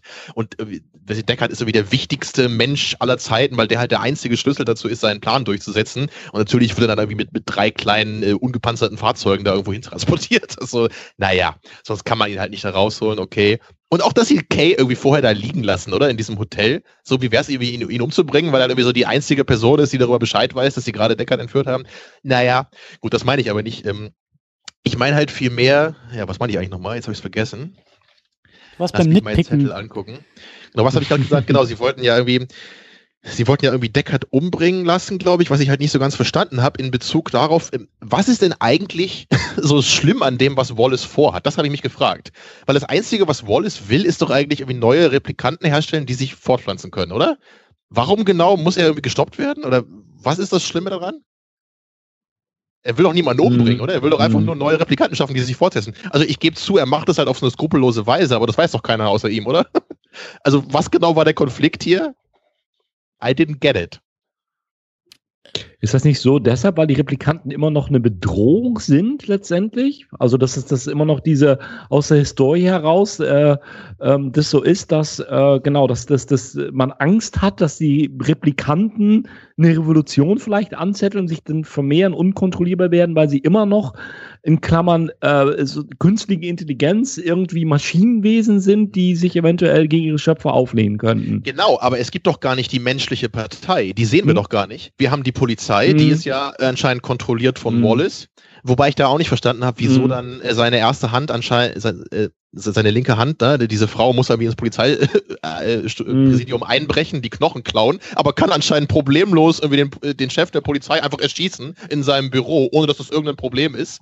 So, ja, aber sie verliert noch eine Träne dabei, oder wie war ja. das? Also von, das ja, ja, aber jedenfalls äh, am Ende war es doch so, dass die, die ähm, Opposition ja. von Wallace, das war doch gerade diese Gruppe, die diesen Aufstand genau. da anführen möchte. Also warum sind die denn überhaupt gegen Wallace? Was haben die denn für ein Problem miteinander? Wallace ist doch auch ein Replikant, oder nicht? Geht es nicht darum, dass Wallace die Replikanten aus ihrer Sicht versklavt? Also ich, ich dachte, hm. ist, Wallace will einfach nur eine neue Art von Replikanten erschaffen, die sich selber vermehren kann. Ist das soweit richtig? Habt ihr das auch so verstanden? Das weiß ich nicht. Das habe ich so gar ja, nicht. Er, da, da, wird doch einmal diese, diese, dieser Replikant geboren. Er, er, sieht dann irgendwie, okay, sie kann keine Kinder bekommen, deswegen tötet er sie sofort wieder, oder? Genau. Genau, genau, so habe ich es auch in Erinnerung. Genau. Vollkommen richtig. Also, ja. was haben jetzt die Replikanten für ein Problem mit Wallace? Also Wallace selber, die Motivation war ja erstmal einfach die, dass er ja Tyrell auch nachgeeifert ist. Ne? War das nicht ja. so, dass, äh, dass, dass, dass er das als Tyrell letztes großes Geheimnis bezeichnet, in dem Tyrell es wohl geschafft hat, äh, Fruchtbarkeit den Replikanten äh, beizubringen, also das, das, das irgendwie zu erzeugen. Und, und ihm ist das irgendwie noch nicht gelungen. Ne? Also genau, das aber das ist doch erstmal eine schöne Sache, oder nicht? Genau. Wenn Replikanten sich fortsetzen. Wo ist hier das Problem? Warum muss man Wallace stoppen? Soll man ihm nicht eher helfen? Naja, anscheinend habt ihr das auch nicht so ganz verstanden. Das war halt nur so eine Sache, die. Nein, aber ich, also, aber es ist doch gerade so, Wallace ist doch der Schöpfer. Also die, die, die Replikanten haben noch keinen Bock, äh, erschaffen zu werden von ihrem Schöpfer. Die wollen sich doch selber fortpflanzen. Die wollen in Ruhe gelassen werden. Die haben keinen Bock mehr auf Wallace. Die hatten auf Tyrell ja auch keinen Bock. Die wollten ja weg von ihm. Die wollten ja als eigene Lebensform Tyrell anerkannt werden, oder nicht? Da wollten sie mehr Leben haben. Der, der, der ist ja auch geil. Das, das war vier Jahre Lebenszeitbegrenzung für, für die äh, Replikanten im ersten Blade Runner. Das, das gab's ja hier nicht mehr. Das ist doch, oder habe ich es irgendwie falsch gesehen? Also die, die, ja, es gab die, doch eine neue Generation, die länger genau, leben kann. Genau, richtig. Genau. Also, so. also ich check das alles das, nicht so. Äh. Mhm. Also würdest du vielleicht auch sagen, dass du den Konflikt zwischen Mensch und Replikanten gar nicht so nachvollziehen kannst? Naja, das Ding ist doch einfach, es gibt doch überhaupt keinen Men Konflikt zwischen Menschen hier. Es gibt doch gar keine Menschen, die hier irgendwie, weil die, der einzige Mensch, den wir sehen, ist doch irgendwie die Polizeichefin und die ist doch einfach, die sagt doch einfach nur, okay, ich muss damit das System stabilisieren.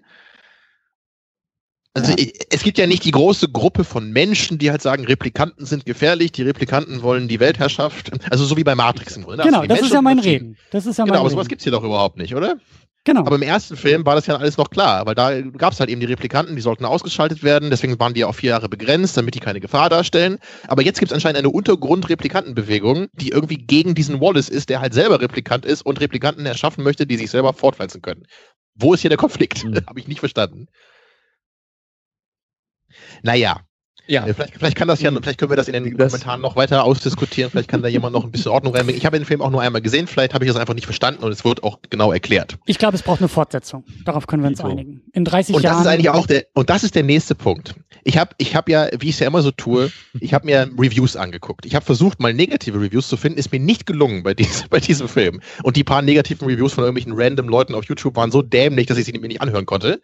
Mhm, okay. Das, das war wirklich dieses typische so, oh, es ist so langweilig. Und der erste war ja auch schon scheiße und so. Ja. Mhm. Genau, das möchte ich jetzt gucken. Aber, mhm. also, was ich halt interessant fand, wo ich halt echt lachen musste, also Chris Duckman, von dem ich kein Fan bin, oh, jedes Mal, wenn ich ihn hier erwähne, sage ich immer, dass ich kein Fan von ihm bin, aber ich gucke mir das halt, ich gucke es mir aber, ja, ich mir aber immer an, wenn ich irgendwie hier einen neuen Film bespreche, gucke ich immer sein Review an. Aber du sagst glaub, immer, dass du kein Fan von ihm bist. Genau, also ich, ich finde nicht, dass er sonderlich tollen Content macht. Er ist super oberflächlich, findet halt alles toll, deswegen finde ich es nicht sonderlich spannend, mich mit seinen Meinungen auseinanderzusetzen. Naja, er hat jedenfalls gesagt, er war natürlich Blade Runner unglaublich toll, hat ihm die absolute höchste Note gegeben, die man nur geben kann. So, und er meinte halt, der Film sei halt so voll seine eigene Geschichte und er mache sein eigenes Ding und er ist auf überhaupt nichts anderes angewiesen, also seine eigene contained Story oder so. Und da muss ich halt einfach laut lachen, als ich mir das angeguckt habe, weil erstens ist es halt eine Fortsetzung.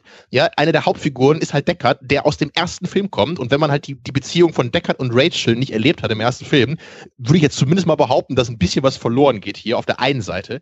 Und dann äh, das wollte ich jetzt nämlich nochmal mit euch diskutieren, ist auch wohl das Ende dieses Films, ist doch wohl kein Ende. Also ich, ich habe ja schon fast an Hobbit 2 gedacht dabei. Also da, da wird halt irgendwie fünf Minuten vor Schluss gefühlt, wird diese Replikanten-Untergrundbewegung eingeführt, von der wir noch nichts gehört haben vorher, dass es sowas gibt. Und die sagt ja, ja, wir wollen jetzt hier irgendwie die, die Welt umstürzen. So, okay. Und, und auch mit Wallace wird halt nichts resolved. Es gibt nicht irgendwie den großen, also ich habe mir auch nicht den dummen Standoff gewünscht, dass jetzt so wie Kay gegen Wallace kämpfen muss. Aber normalerweise würde der Film ja irgendwie so enden, damit das irgendwie resolved wird, weil eben der Villain ne, muss ja irgendwie, das Problem muss ja irgendwie beseitigt werden oder aufgelöst werden. Aber hier ist einfach so, okay, Wallace wird einfach nicht mehr erwähnt. So, also für mich sieht es halt total so aus, dass jetzt irgendwie Blade Runner 2050 rauskommt und da geht's halt darum, die Replikanten äh, haben den Aufstand und kämpfen gegen Wallace oder Wallace mit ihnen gegen die Menschen oder was auch immer. Also der Film fühlt sich für mich nicht im Mindesten an wie ein abgeschlossenes Werk, eine abgeschlossene Geschichte. Er baut vorne auf den alten Blade Runner auf und er baut viel, viel mehr noch auf eine potenzielle Fortsetzung auf, die halt äh, irgendwie die Welt noch mehr erklären kann, vor allem was war dieser komische Blackout, all solche Sachen und halt eben diese ganze politische Dimension mit diesem Aufstand. Also habt ihr das auch so empfunden oder war für ja, euch aber der Film das, wirklich war, schön vorbei? War das im Vorfeld nicht sogar schon so ein bisschen bekannt oder spekuliert, dass natürlich äh, auch im Zuge des Einspielergebnisses, wie erfolgreich der Film ist, tatsächlich äh, ähm, dieser Blade Runner auch wieder fortgesetzt werden soll? Also ich weiß nicht, ob man von einem ganzen Universum sprechen, hoffentlich nicht, aber das dachte ich, habe ich schon mal irgendwie gehört, dass die Geschichte darauf ausgelegt ist, dass sie tatsächlich weitererzählt werden könnte. Das ist ja aber eigentlich immer so heutzutage. es ist eigentlich immer so. Aber auch das teile ich wieder mit Tamino mit dir, wie das wohl kommt, dass ich solche Aspekte mit dir heute teile. Aber es ist tatsächlich so. Auch mein Payoff bei der Geschichte war natürlich, und ich glaube, wer unsere Diskussion bis jetzt verfolgt hat, vielen Dank übrigens dafür, äh, dass ihr, dass ihr schon so lange auch äh, uns, uns hier zuhört, ist kein Wunder, wenn ich sage, ähm, dass das, was das, das grö den größten Moment, den ich zum Schluss noch rausgezogen habe, ist nicht die Sterbeszene von, äh, von, von Kay, als er dann da lag und seine Augen langsam geschlossen hatte und er dann im Schnee lag, sondern das war für mich, oder der, der Schnee dann runterrieselte, sondern das war für mich die Begegnung zwischen Deckard und seiner Tochter die ja für die Erinnerung letztendlich irgendwo zuständig war. Also dieses erste Aufeinandertreffen, er hatte sie ja gar nicht gesehen, er hatte sie nie aufwachsen gesehen und jetzt gab es auch noch diese skurrile Situation und diese besondere Situation, dass sie sich noch nicht mal berühren konnten. Sie hatte ja einen Immundefekt, folglich also war sie isoliert hinter einer Glasscheibe, wo sie die ganze Zeit entsprechend äh, äh, sich aufhalten musste, war ja äh, äh als, als, als freie Mitarbeiterin und Honorarkraft für Wallace entsprechend unterwegs, um den Replikanten Erinnerungen zu geben. So, und ich fand gar nicht so sehr das Bemerkenswerte, dass sie war gerade so mit einer Szene, man konnte das so sehen, als Hologramm, holographischen Schnee am Erzeugen und draußen schneite es, während dann entsprechend Ryan Gosling seine Augen schloss fand ich nicht so bemerkenswert. Ich fand noch ein bisschen, also was mich angesprochen hatte, emotional dann etwas war dieser Blick von Harrison Ford, so seine Tochter hinter dieser Scheibe dann zu erblicken, aber sie auch gar nicht richtig berühren zu können, weil eben hinter der Scheibe. Aber den Payoff, jetzt habe ich ein großes Aber gesetzt, wem wundert's nach der Diskussion, Payoff habe ich da auch nicht sehen können, sondern und das fand ich, äh, habe mich dann nochmal zusätzlich echt rausgeworfen zum Schluss. Eine, eine sehr, sehr diskussionswürdige Musik, die danach nochmal so einsetzte, wo ich sogar, das hat für mich irgendwie, ja, weiß ich, verlass dann selten den Saal, bevor nicht die gesamten Titel durchgescrollt sind. Aber da bin ich sozusagen, als der Title Scroll anfing, dann doch relativ schnell aus dem Kino gegangen und habe mich dann, wie am Anfang auch, nicht wirklich, ähm, nicht wirklich begeistert und, und gesagt, so, das ist jetzt für mich abgeschlossen. War das Ja, wieder das dieser dröhnende. Zimmerscore am Ende Genau, noch? das war oder? leider, leider zum Schluss so mehr so ein, ich habe so ein bisschen als Dubstep-haftes, sehr, sehr dröhniges, ja, etwas in Erinnerung und äh, hat irgendwie, weiß ich nicht, nicht, wenn ich den, den Endtitel des ersten beispielsweise noch so in Erinnerung habe, das, das fand, das war schön einfach so, war auch anders als der Stil im Film selber, ähm, aber passte dazu und das war irgendwie Da hast du aber, also da, also da muss ich eine Lanze brechen, weil die Credits sind fantastisch in diesem Film. Also dieses Glitch-Art, die, Die- Musik, das hat für mich Ja, die- wahnsinnig gut funktioniert. Die, aber die Animation schon, aber die, Mus die Endtitelmusik, das äh, ging gar nicht. das, da, da war ich ganz woanders. Aber ich Gut. will noch ganz kurz einen Vorschlag machen oder zumindest eher etwas äh, beobachten. Erstmal ging es mir ähnlich wie euch. Dieser letzte Moment, Harrison Ford, der seiner Tochter gegenübersteht, oder Deckard, der seiner Tochter gegenübersteht. Puh, Da war ich schon irgendwie gedanklich wieder bei Episode 7. So. Steht irgendwie seinem eigenen Sohn gegenüber und irgendwie, so, da dachte ich auch so, das ist, das hätte jetzt auch nicht unbedingt sein müssen. Aber zoomen wir mal ganz kurz raus und überlegen uns etwas. Wie betrachten wir jetzt diesen Film, diese beiden Filme, diese Geschichten? Wir haben eine Möglichkeit. Wir betrachten beide Filme zusammen es ist eine runde Geschichte von Deckard. Es ist Deckards Geschichte. Es geht um Deckard. Da kommt auf einmal dieser Kay und spielt da so eine relativ prominente Nebenrolle, aber äh, es geht zentral um Kay. Dann ist das alles ja irgendwie schon auch einigermaßen rund. Aber äh, da kommt, glaube ich, so ein bisschen dieser Beigeschmack, so braucht es denn irgendwie diese Fortführung überhaupt von der Geschichte um Deckard und muss da irgendwie diese Tochter irgendwie noch mit reinkommen? Musste man das irgendwie ranheften an die eigentlich abgeschlossene Erzählung des ersten Films? Hm. Ich persönlich finde, also irgendwie würde ich lieber diese Filme isolierter voneinander betrachten und habe dann auch so mein Problem, dass, glaube ich, dieses Ende vielleicht dann doch eher wieder eine Klammer setzt, aber irgendwie, ich, ich will diesen Kay nicht verlieren. Ich finde Kays Weg und Geschichte ist für mich, also dann, dann, dann kann ich noch ein bisschen mehr rausholen aus dieser Fortsetzung, ist für mich einfach das Zentrale in dem neuen Blade Runner. Da taucht zwar dieser Deckard irgendwie wieder auf, aber eigentlich für mich eher als Flanke zu Kay in dem Moment. Ja, ich, ich denke, das war ja auch der, der Witz. Ne? Man wollte eben, wie man es immer will, den alten Schauspieler mit reinholen, aber dennoch einen neuen Lied haben. Und das, das haben sie ja eigentlich schon ganz gut gelöst. Das ist halt nicht, das halt, also Deckard taucht ja auch erst ziemlich spät auf im Film. Und vorher geht's ja einfach um diesen, diesen Mystery, die halt Kay lösen muss. Ja. Also das, das finde ich jetzt auch, in dem Maße schon okay gelöst. Und Deckard ist auch nur da, um die Tür aufzumachen für die Besonderheit von Kay. Mhm. Ist dafür da, dass Kay denkt, er steht seinem Vater gegenüber. Und Deckard kommt am Ende seiner Tochter näher, weil Kay, Kay ist derjenige, der diesen Moment möglich macht. Darum geht es in dem Moment. Es geht nicht um den Moment selbst. Es geht nicht darum, dass Vater, Tochter da sich gegenüberstehen, sondern es geht darum, dass Kay sich für diesen Moment schlussendlich geopfert hat dann kann ich da wieder ein bisschen mehr rausholen. Dann ich habe das Gefühl, je mehr ich mich irgendwie an Kay reibe, auf ihm rumkaue, je mehr ich mich an ihm abarbeite, je mehr ich aus ihm raushole und aus seiner, aus seinem Weg, aus seiner Handlung, aus seiner Geschichte, desto besser gefällt mir auch dieser Blade Runner. Je mehr ich aber da irgendwie so einen großen Bogenschlag und wieder bei Deckard irgendwie bin und das irgendwie mit dem ersten in Verbindung bringen soll und sagt, das ist jetzt eine große Geschichte, umso schwieriger geht es mir mit dieser Fortsetzung. Ja. Das ist ich vielleicht auch sagen, irgendwie so deine, die. Ja. Also deine Interpretation für, für, für Kay eben finde ich sehr schön, dass man da so ein bisschen diesen Roy Betty-Moment erkennen kann, dass er da so ein bisschen aus seiner Isoliertheit auch heraustritt, etwas für Decker tut und damit sein Leben dann auch für die richtige Sache oder so, wie es ja heißt, im Film, glaube ich, dann hergegeben hat. Das finde ich okay. Das mhm. gefällt mir ganz gut und vielleicht gefällt mir das dann beim zweiten Mal noch ein bisschen besser, weil ich es bei der Sichtung gar nicht so gesehen habe. Also ich, ich würde dann jetzt auch schon mal übergehen, so ein bisschen mein Schlussplädoyer hier zu halten, damit wir langsam ne, auf, den, auf den Sendungsschluss zusteuern können. So, das würde ich nämlich noch über einen Aspekt machen, den ich eigentlich noch ansprechen wollte, jetzt noch ganz kurz. Ähm, Action. Action ist ja jetzt auch nicht so gerade das Aushängeschild von Blade Runner, auch nicht beim ersten.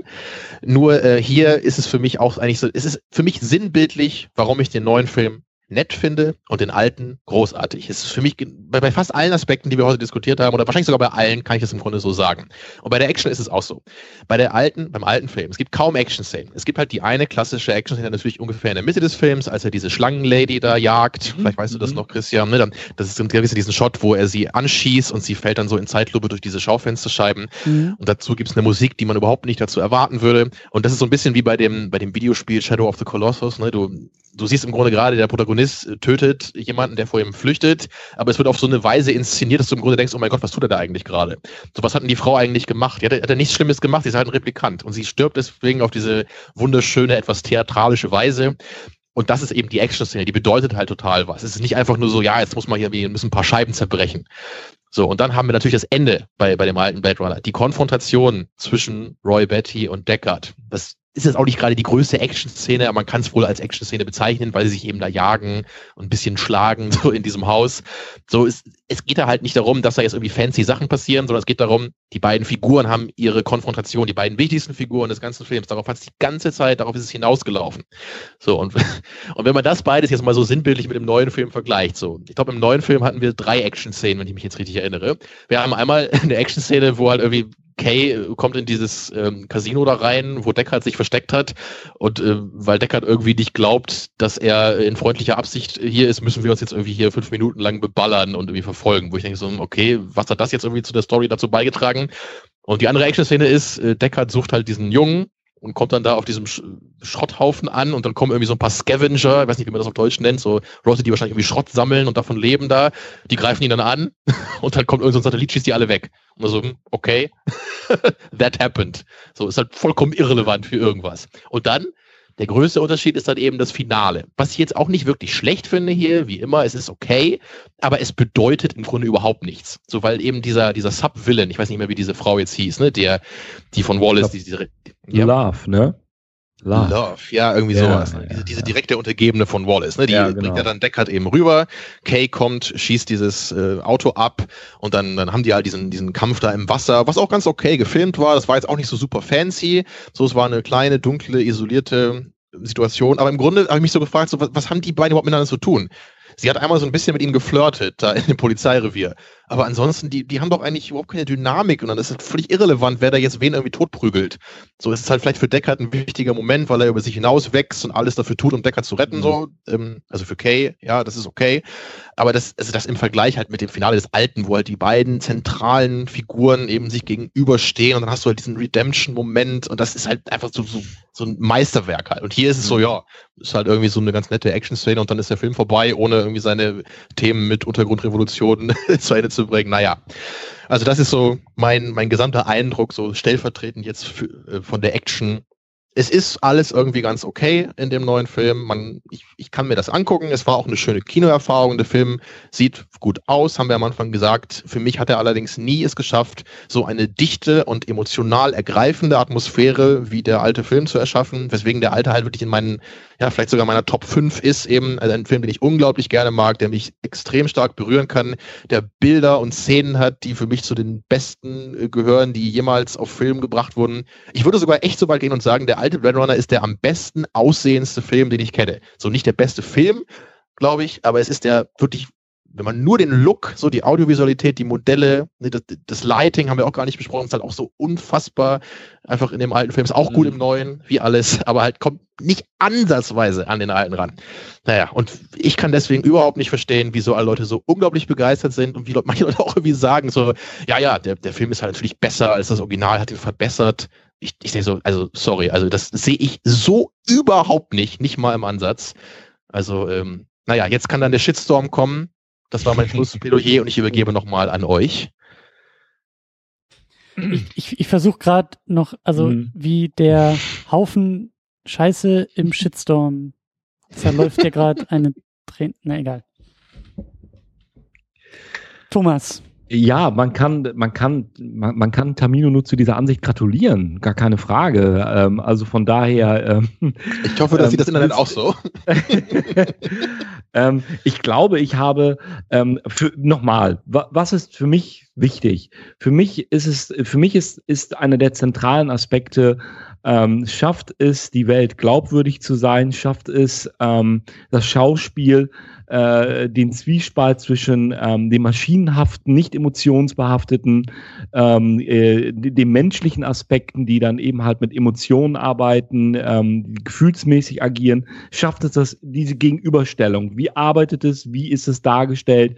Tamino hat jetzt sehr schön diese Action herausgearbeitet, als wirklich auch so als Beispiel, wie wichtig ist die Action, was bedeutet sie, was für einen Sinn gibt sie. Und ähm, das, das, das, also das sind, also ich brauche da gar nicht mehr so viel hinzuzufügen, weil es gab keinen Moment bis jetzt für mich in dem neuen Blade Runner, der irgendetwas äh, an der, an der Grundfrage,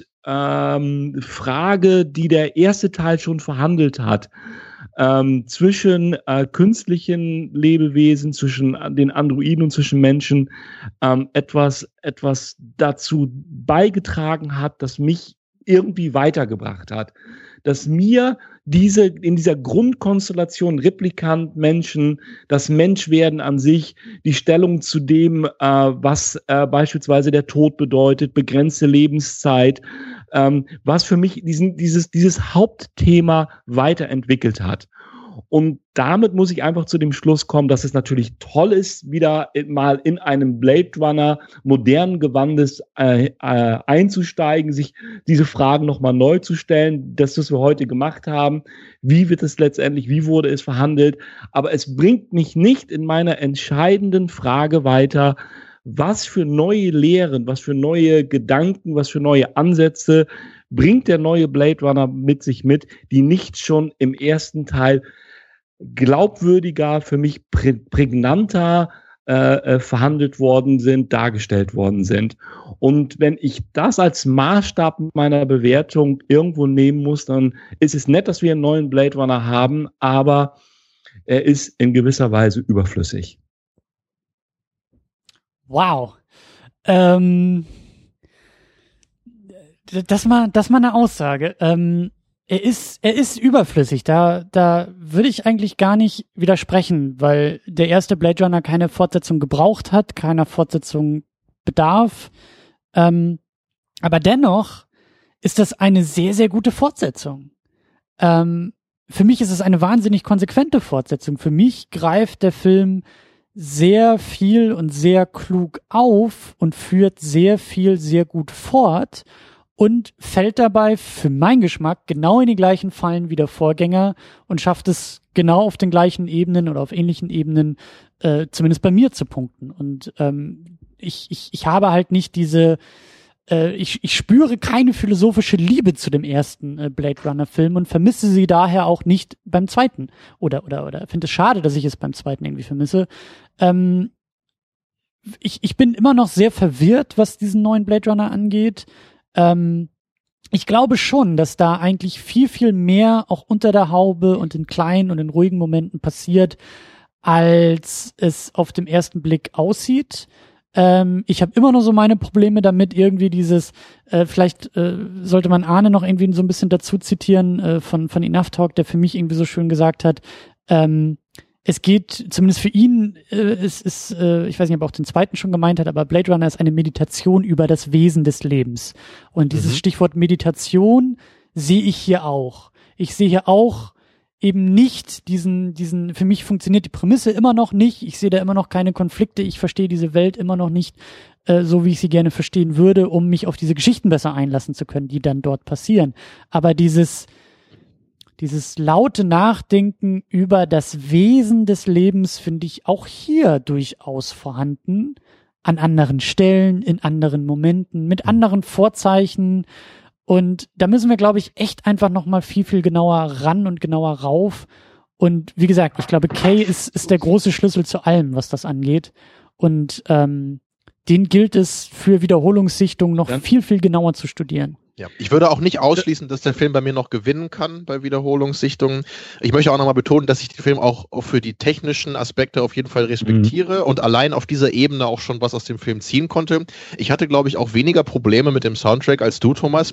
Ich mhm. habe jetzt im direkten Kontrast eben bei der Sichtung vom Alten gestern wieder gesehen, wie unglaublich perfekt halt der alte Soundtrack ist. Mhm. Aber jetzt so ganz isoliert betrachtet mochte ich den neuen Soundtrack auch. So, okay. er, er, erzeugt ja, für mich fair. halt nicht so ein, so ein stimmungsvolles Bild, wie es der alte schafft. Aber ich mochte den den neuen Soundtrack auf jeden Fall. Und vor allem auch wirklich so diese, diese technische Dimension, die Christian gesagt hatte, so diese, diese kleinen technologischen Aspekte einfach, ne, so wie, wie, auch die Autos designt sind und, und eben dieses, dieses Hologramm, wie das so gemacht wurde, das auch immer so ein kleines Geräusch macht, wenn man es einschaltet. So, also da, da ist schon Liebe mhm. ins Detail geflossen. So, es ist nicht einfach irgendein so Film, den man mal eben so, so hingerotzt hätte oder sowas. Also wirklich überhaupt nicht. Und Villeneuve selber ist ja auch ein großer Fan des alten Blade Runner. Also das kommt oh ja, dazu. Oh ja, das, das ist also so, ja. es ist, ich, ich bin dem Film jetzt wirklich nicht so wirklich negativ gegenüber gegenüber eingestellt, aber er konnte mich einfach nicht zufriedenstellen bei dem, was ich davon gerne gehabt hätte.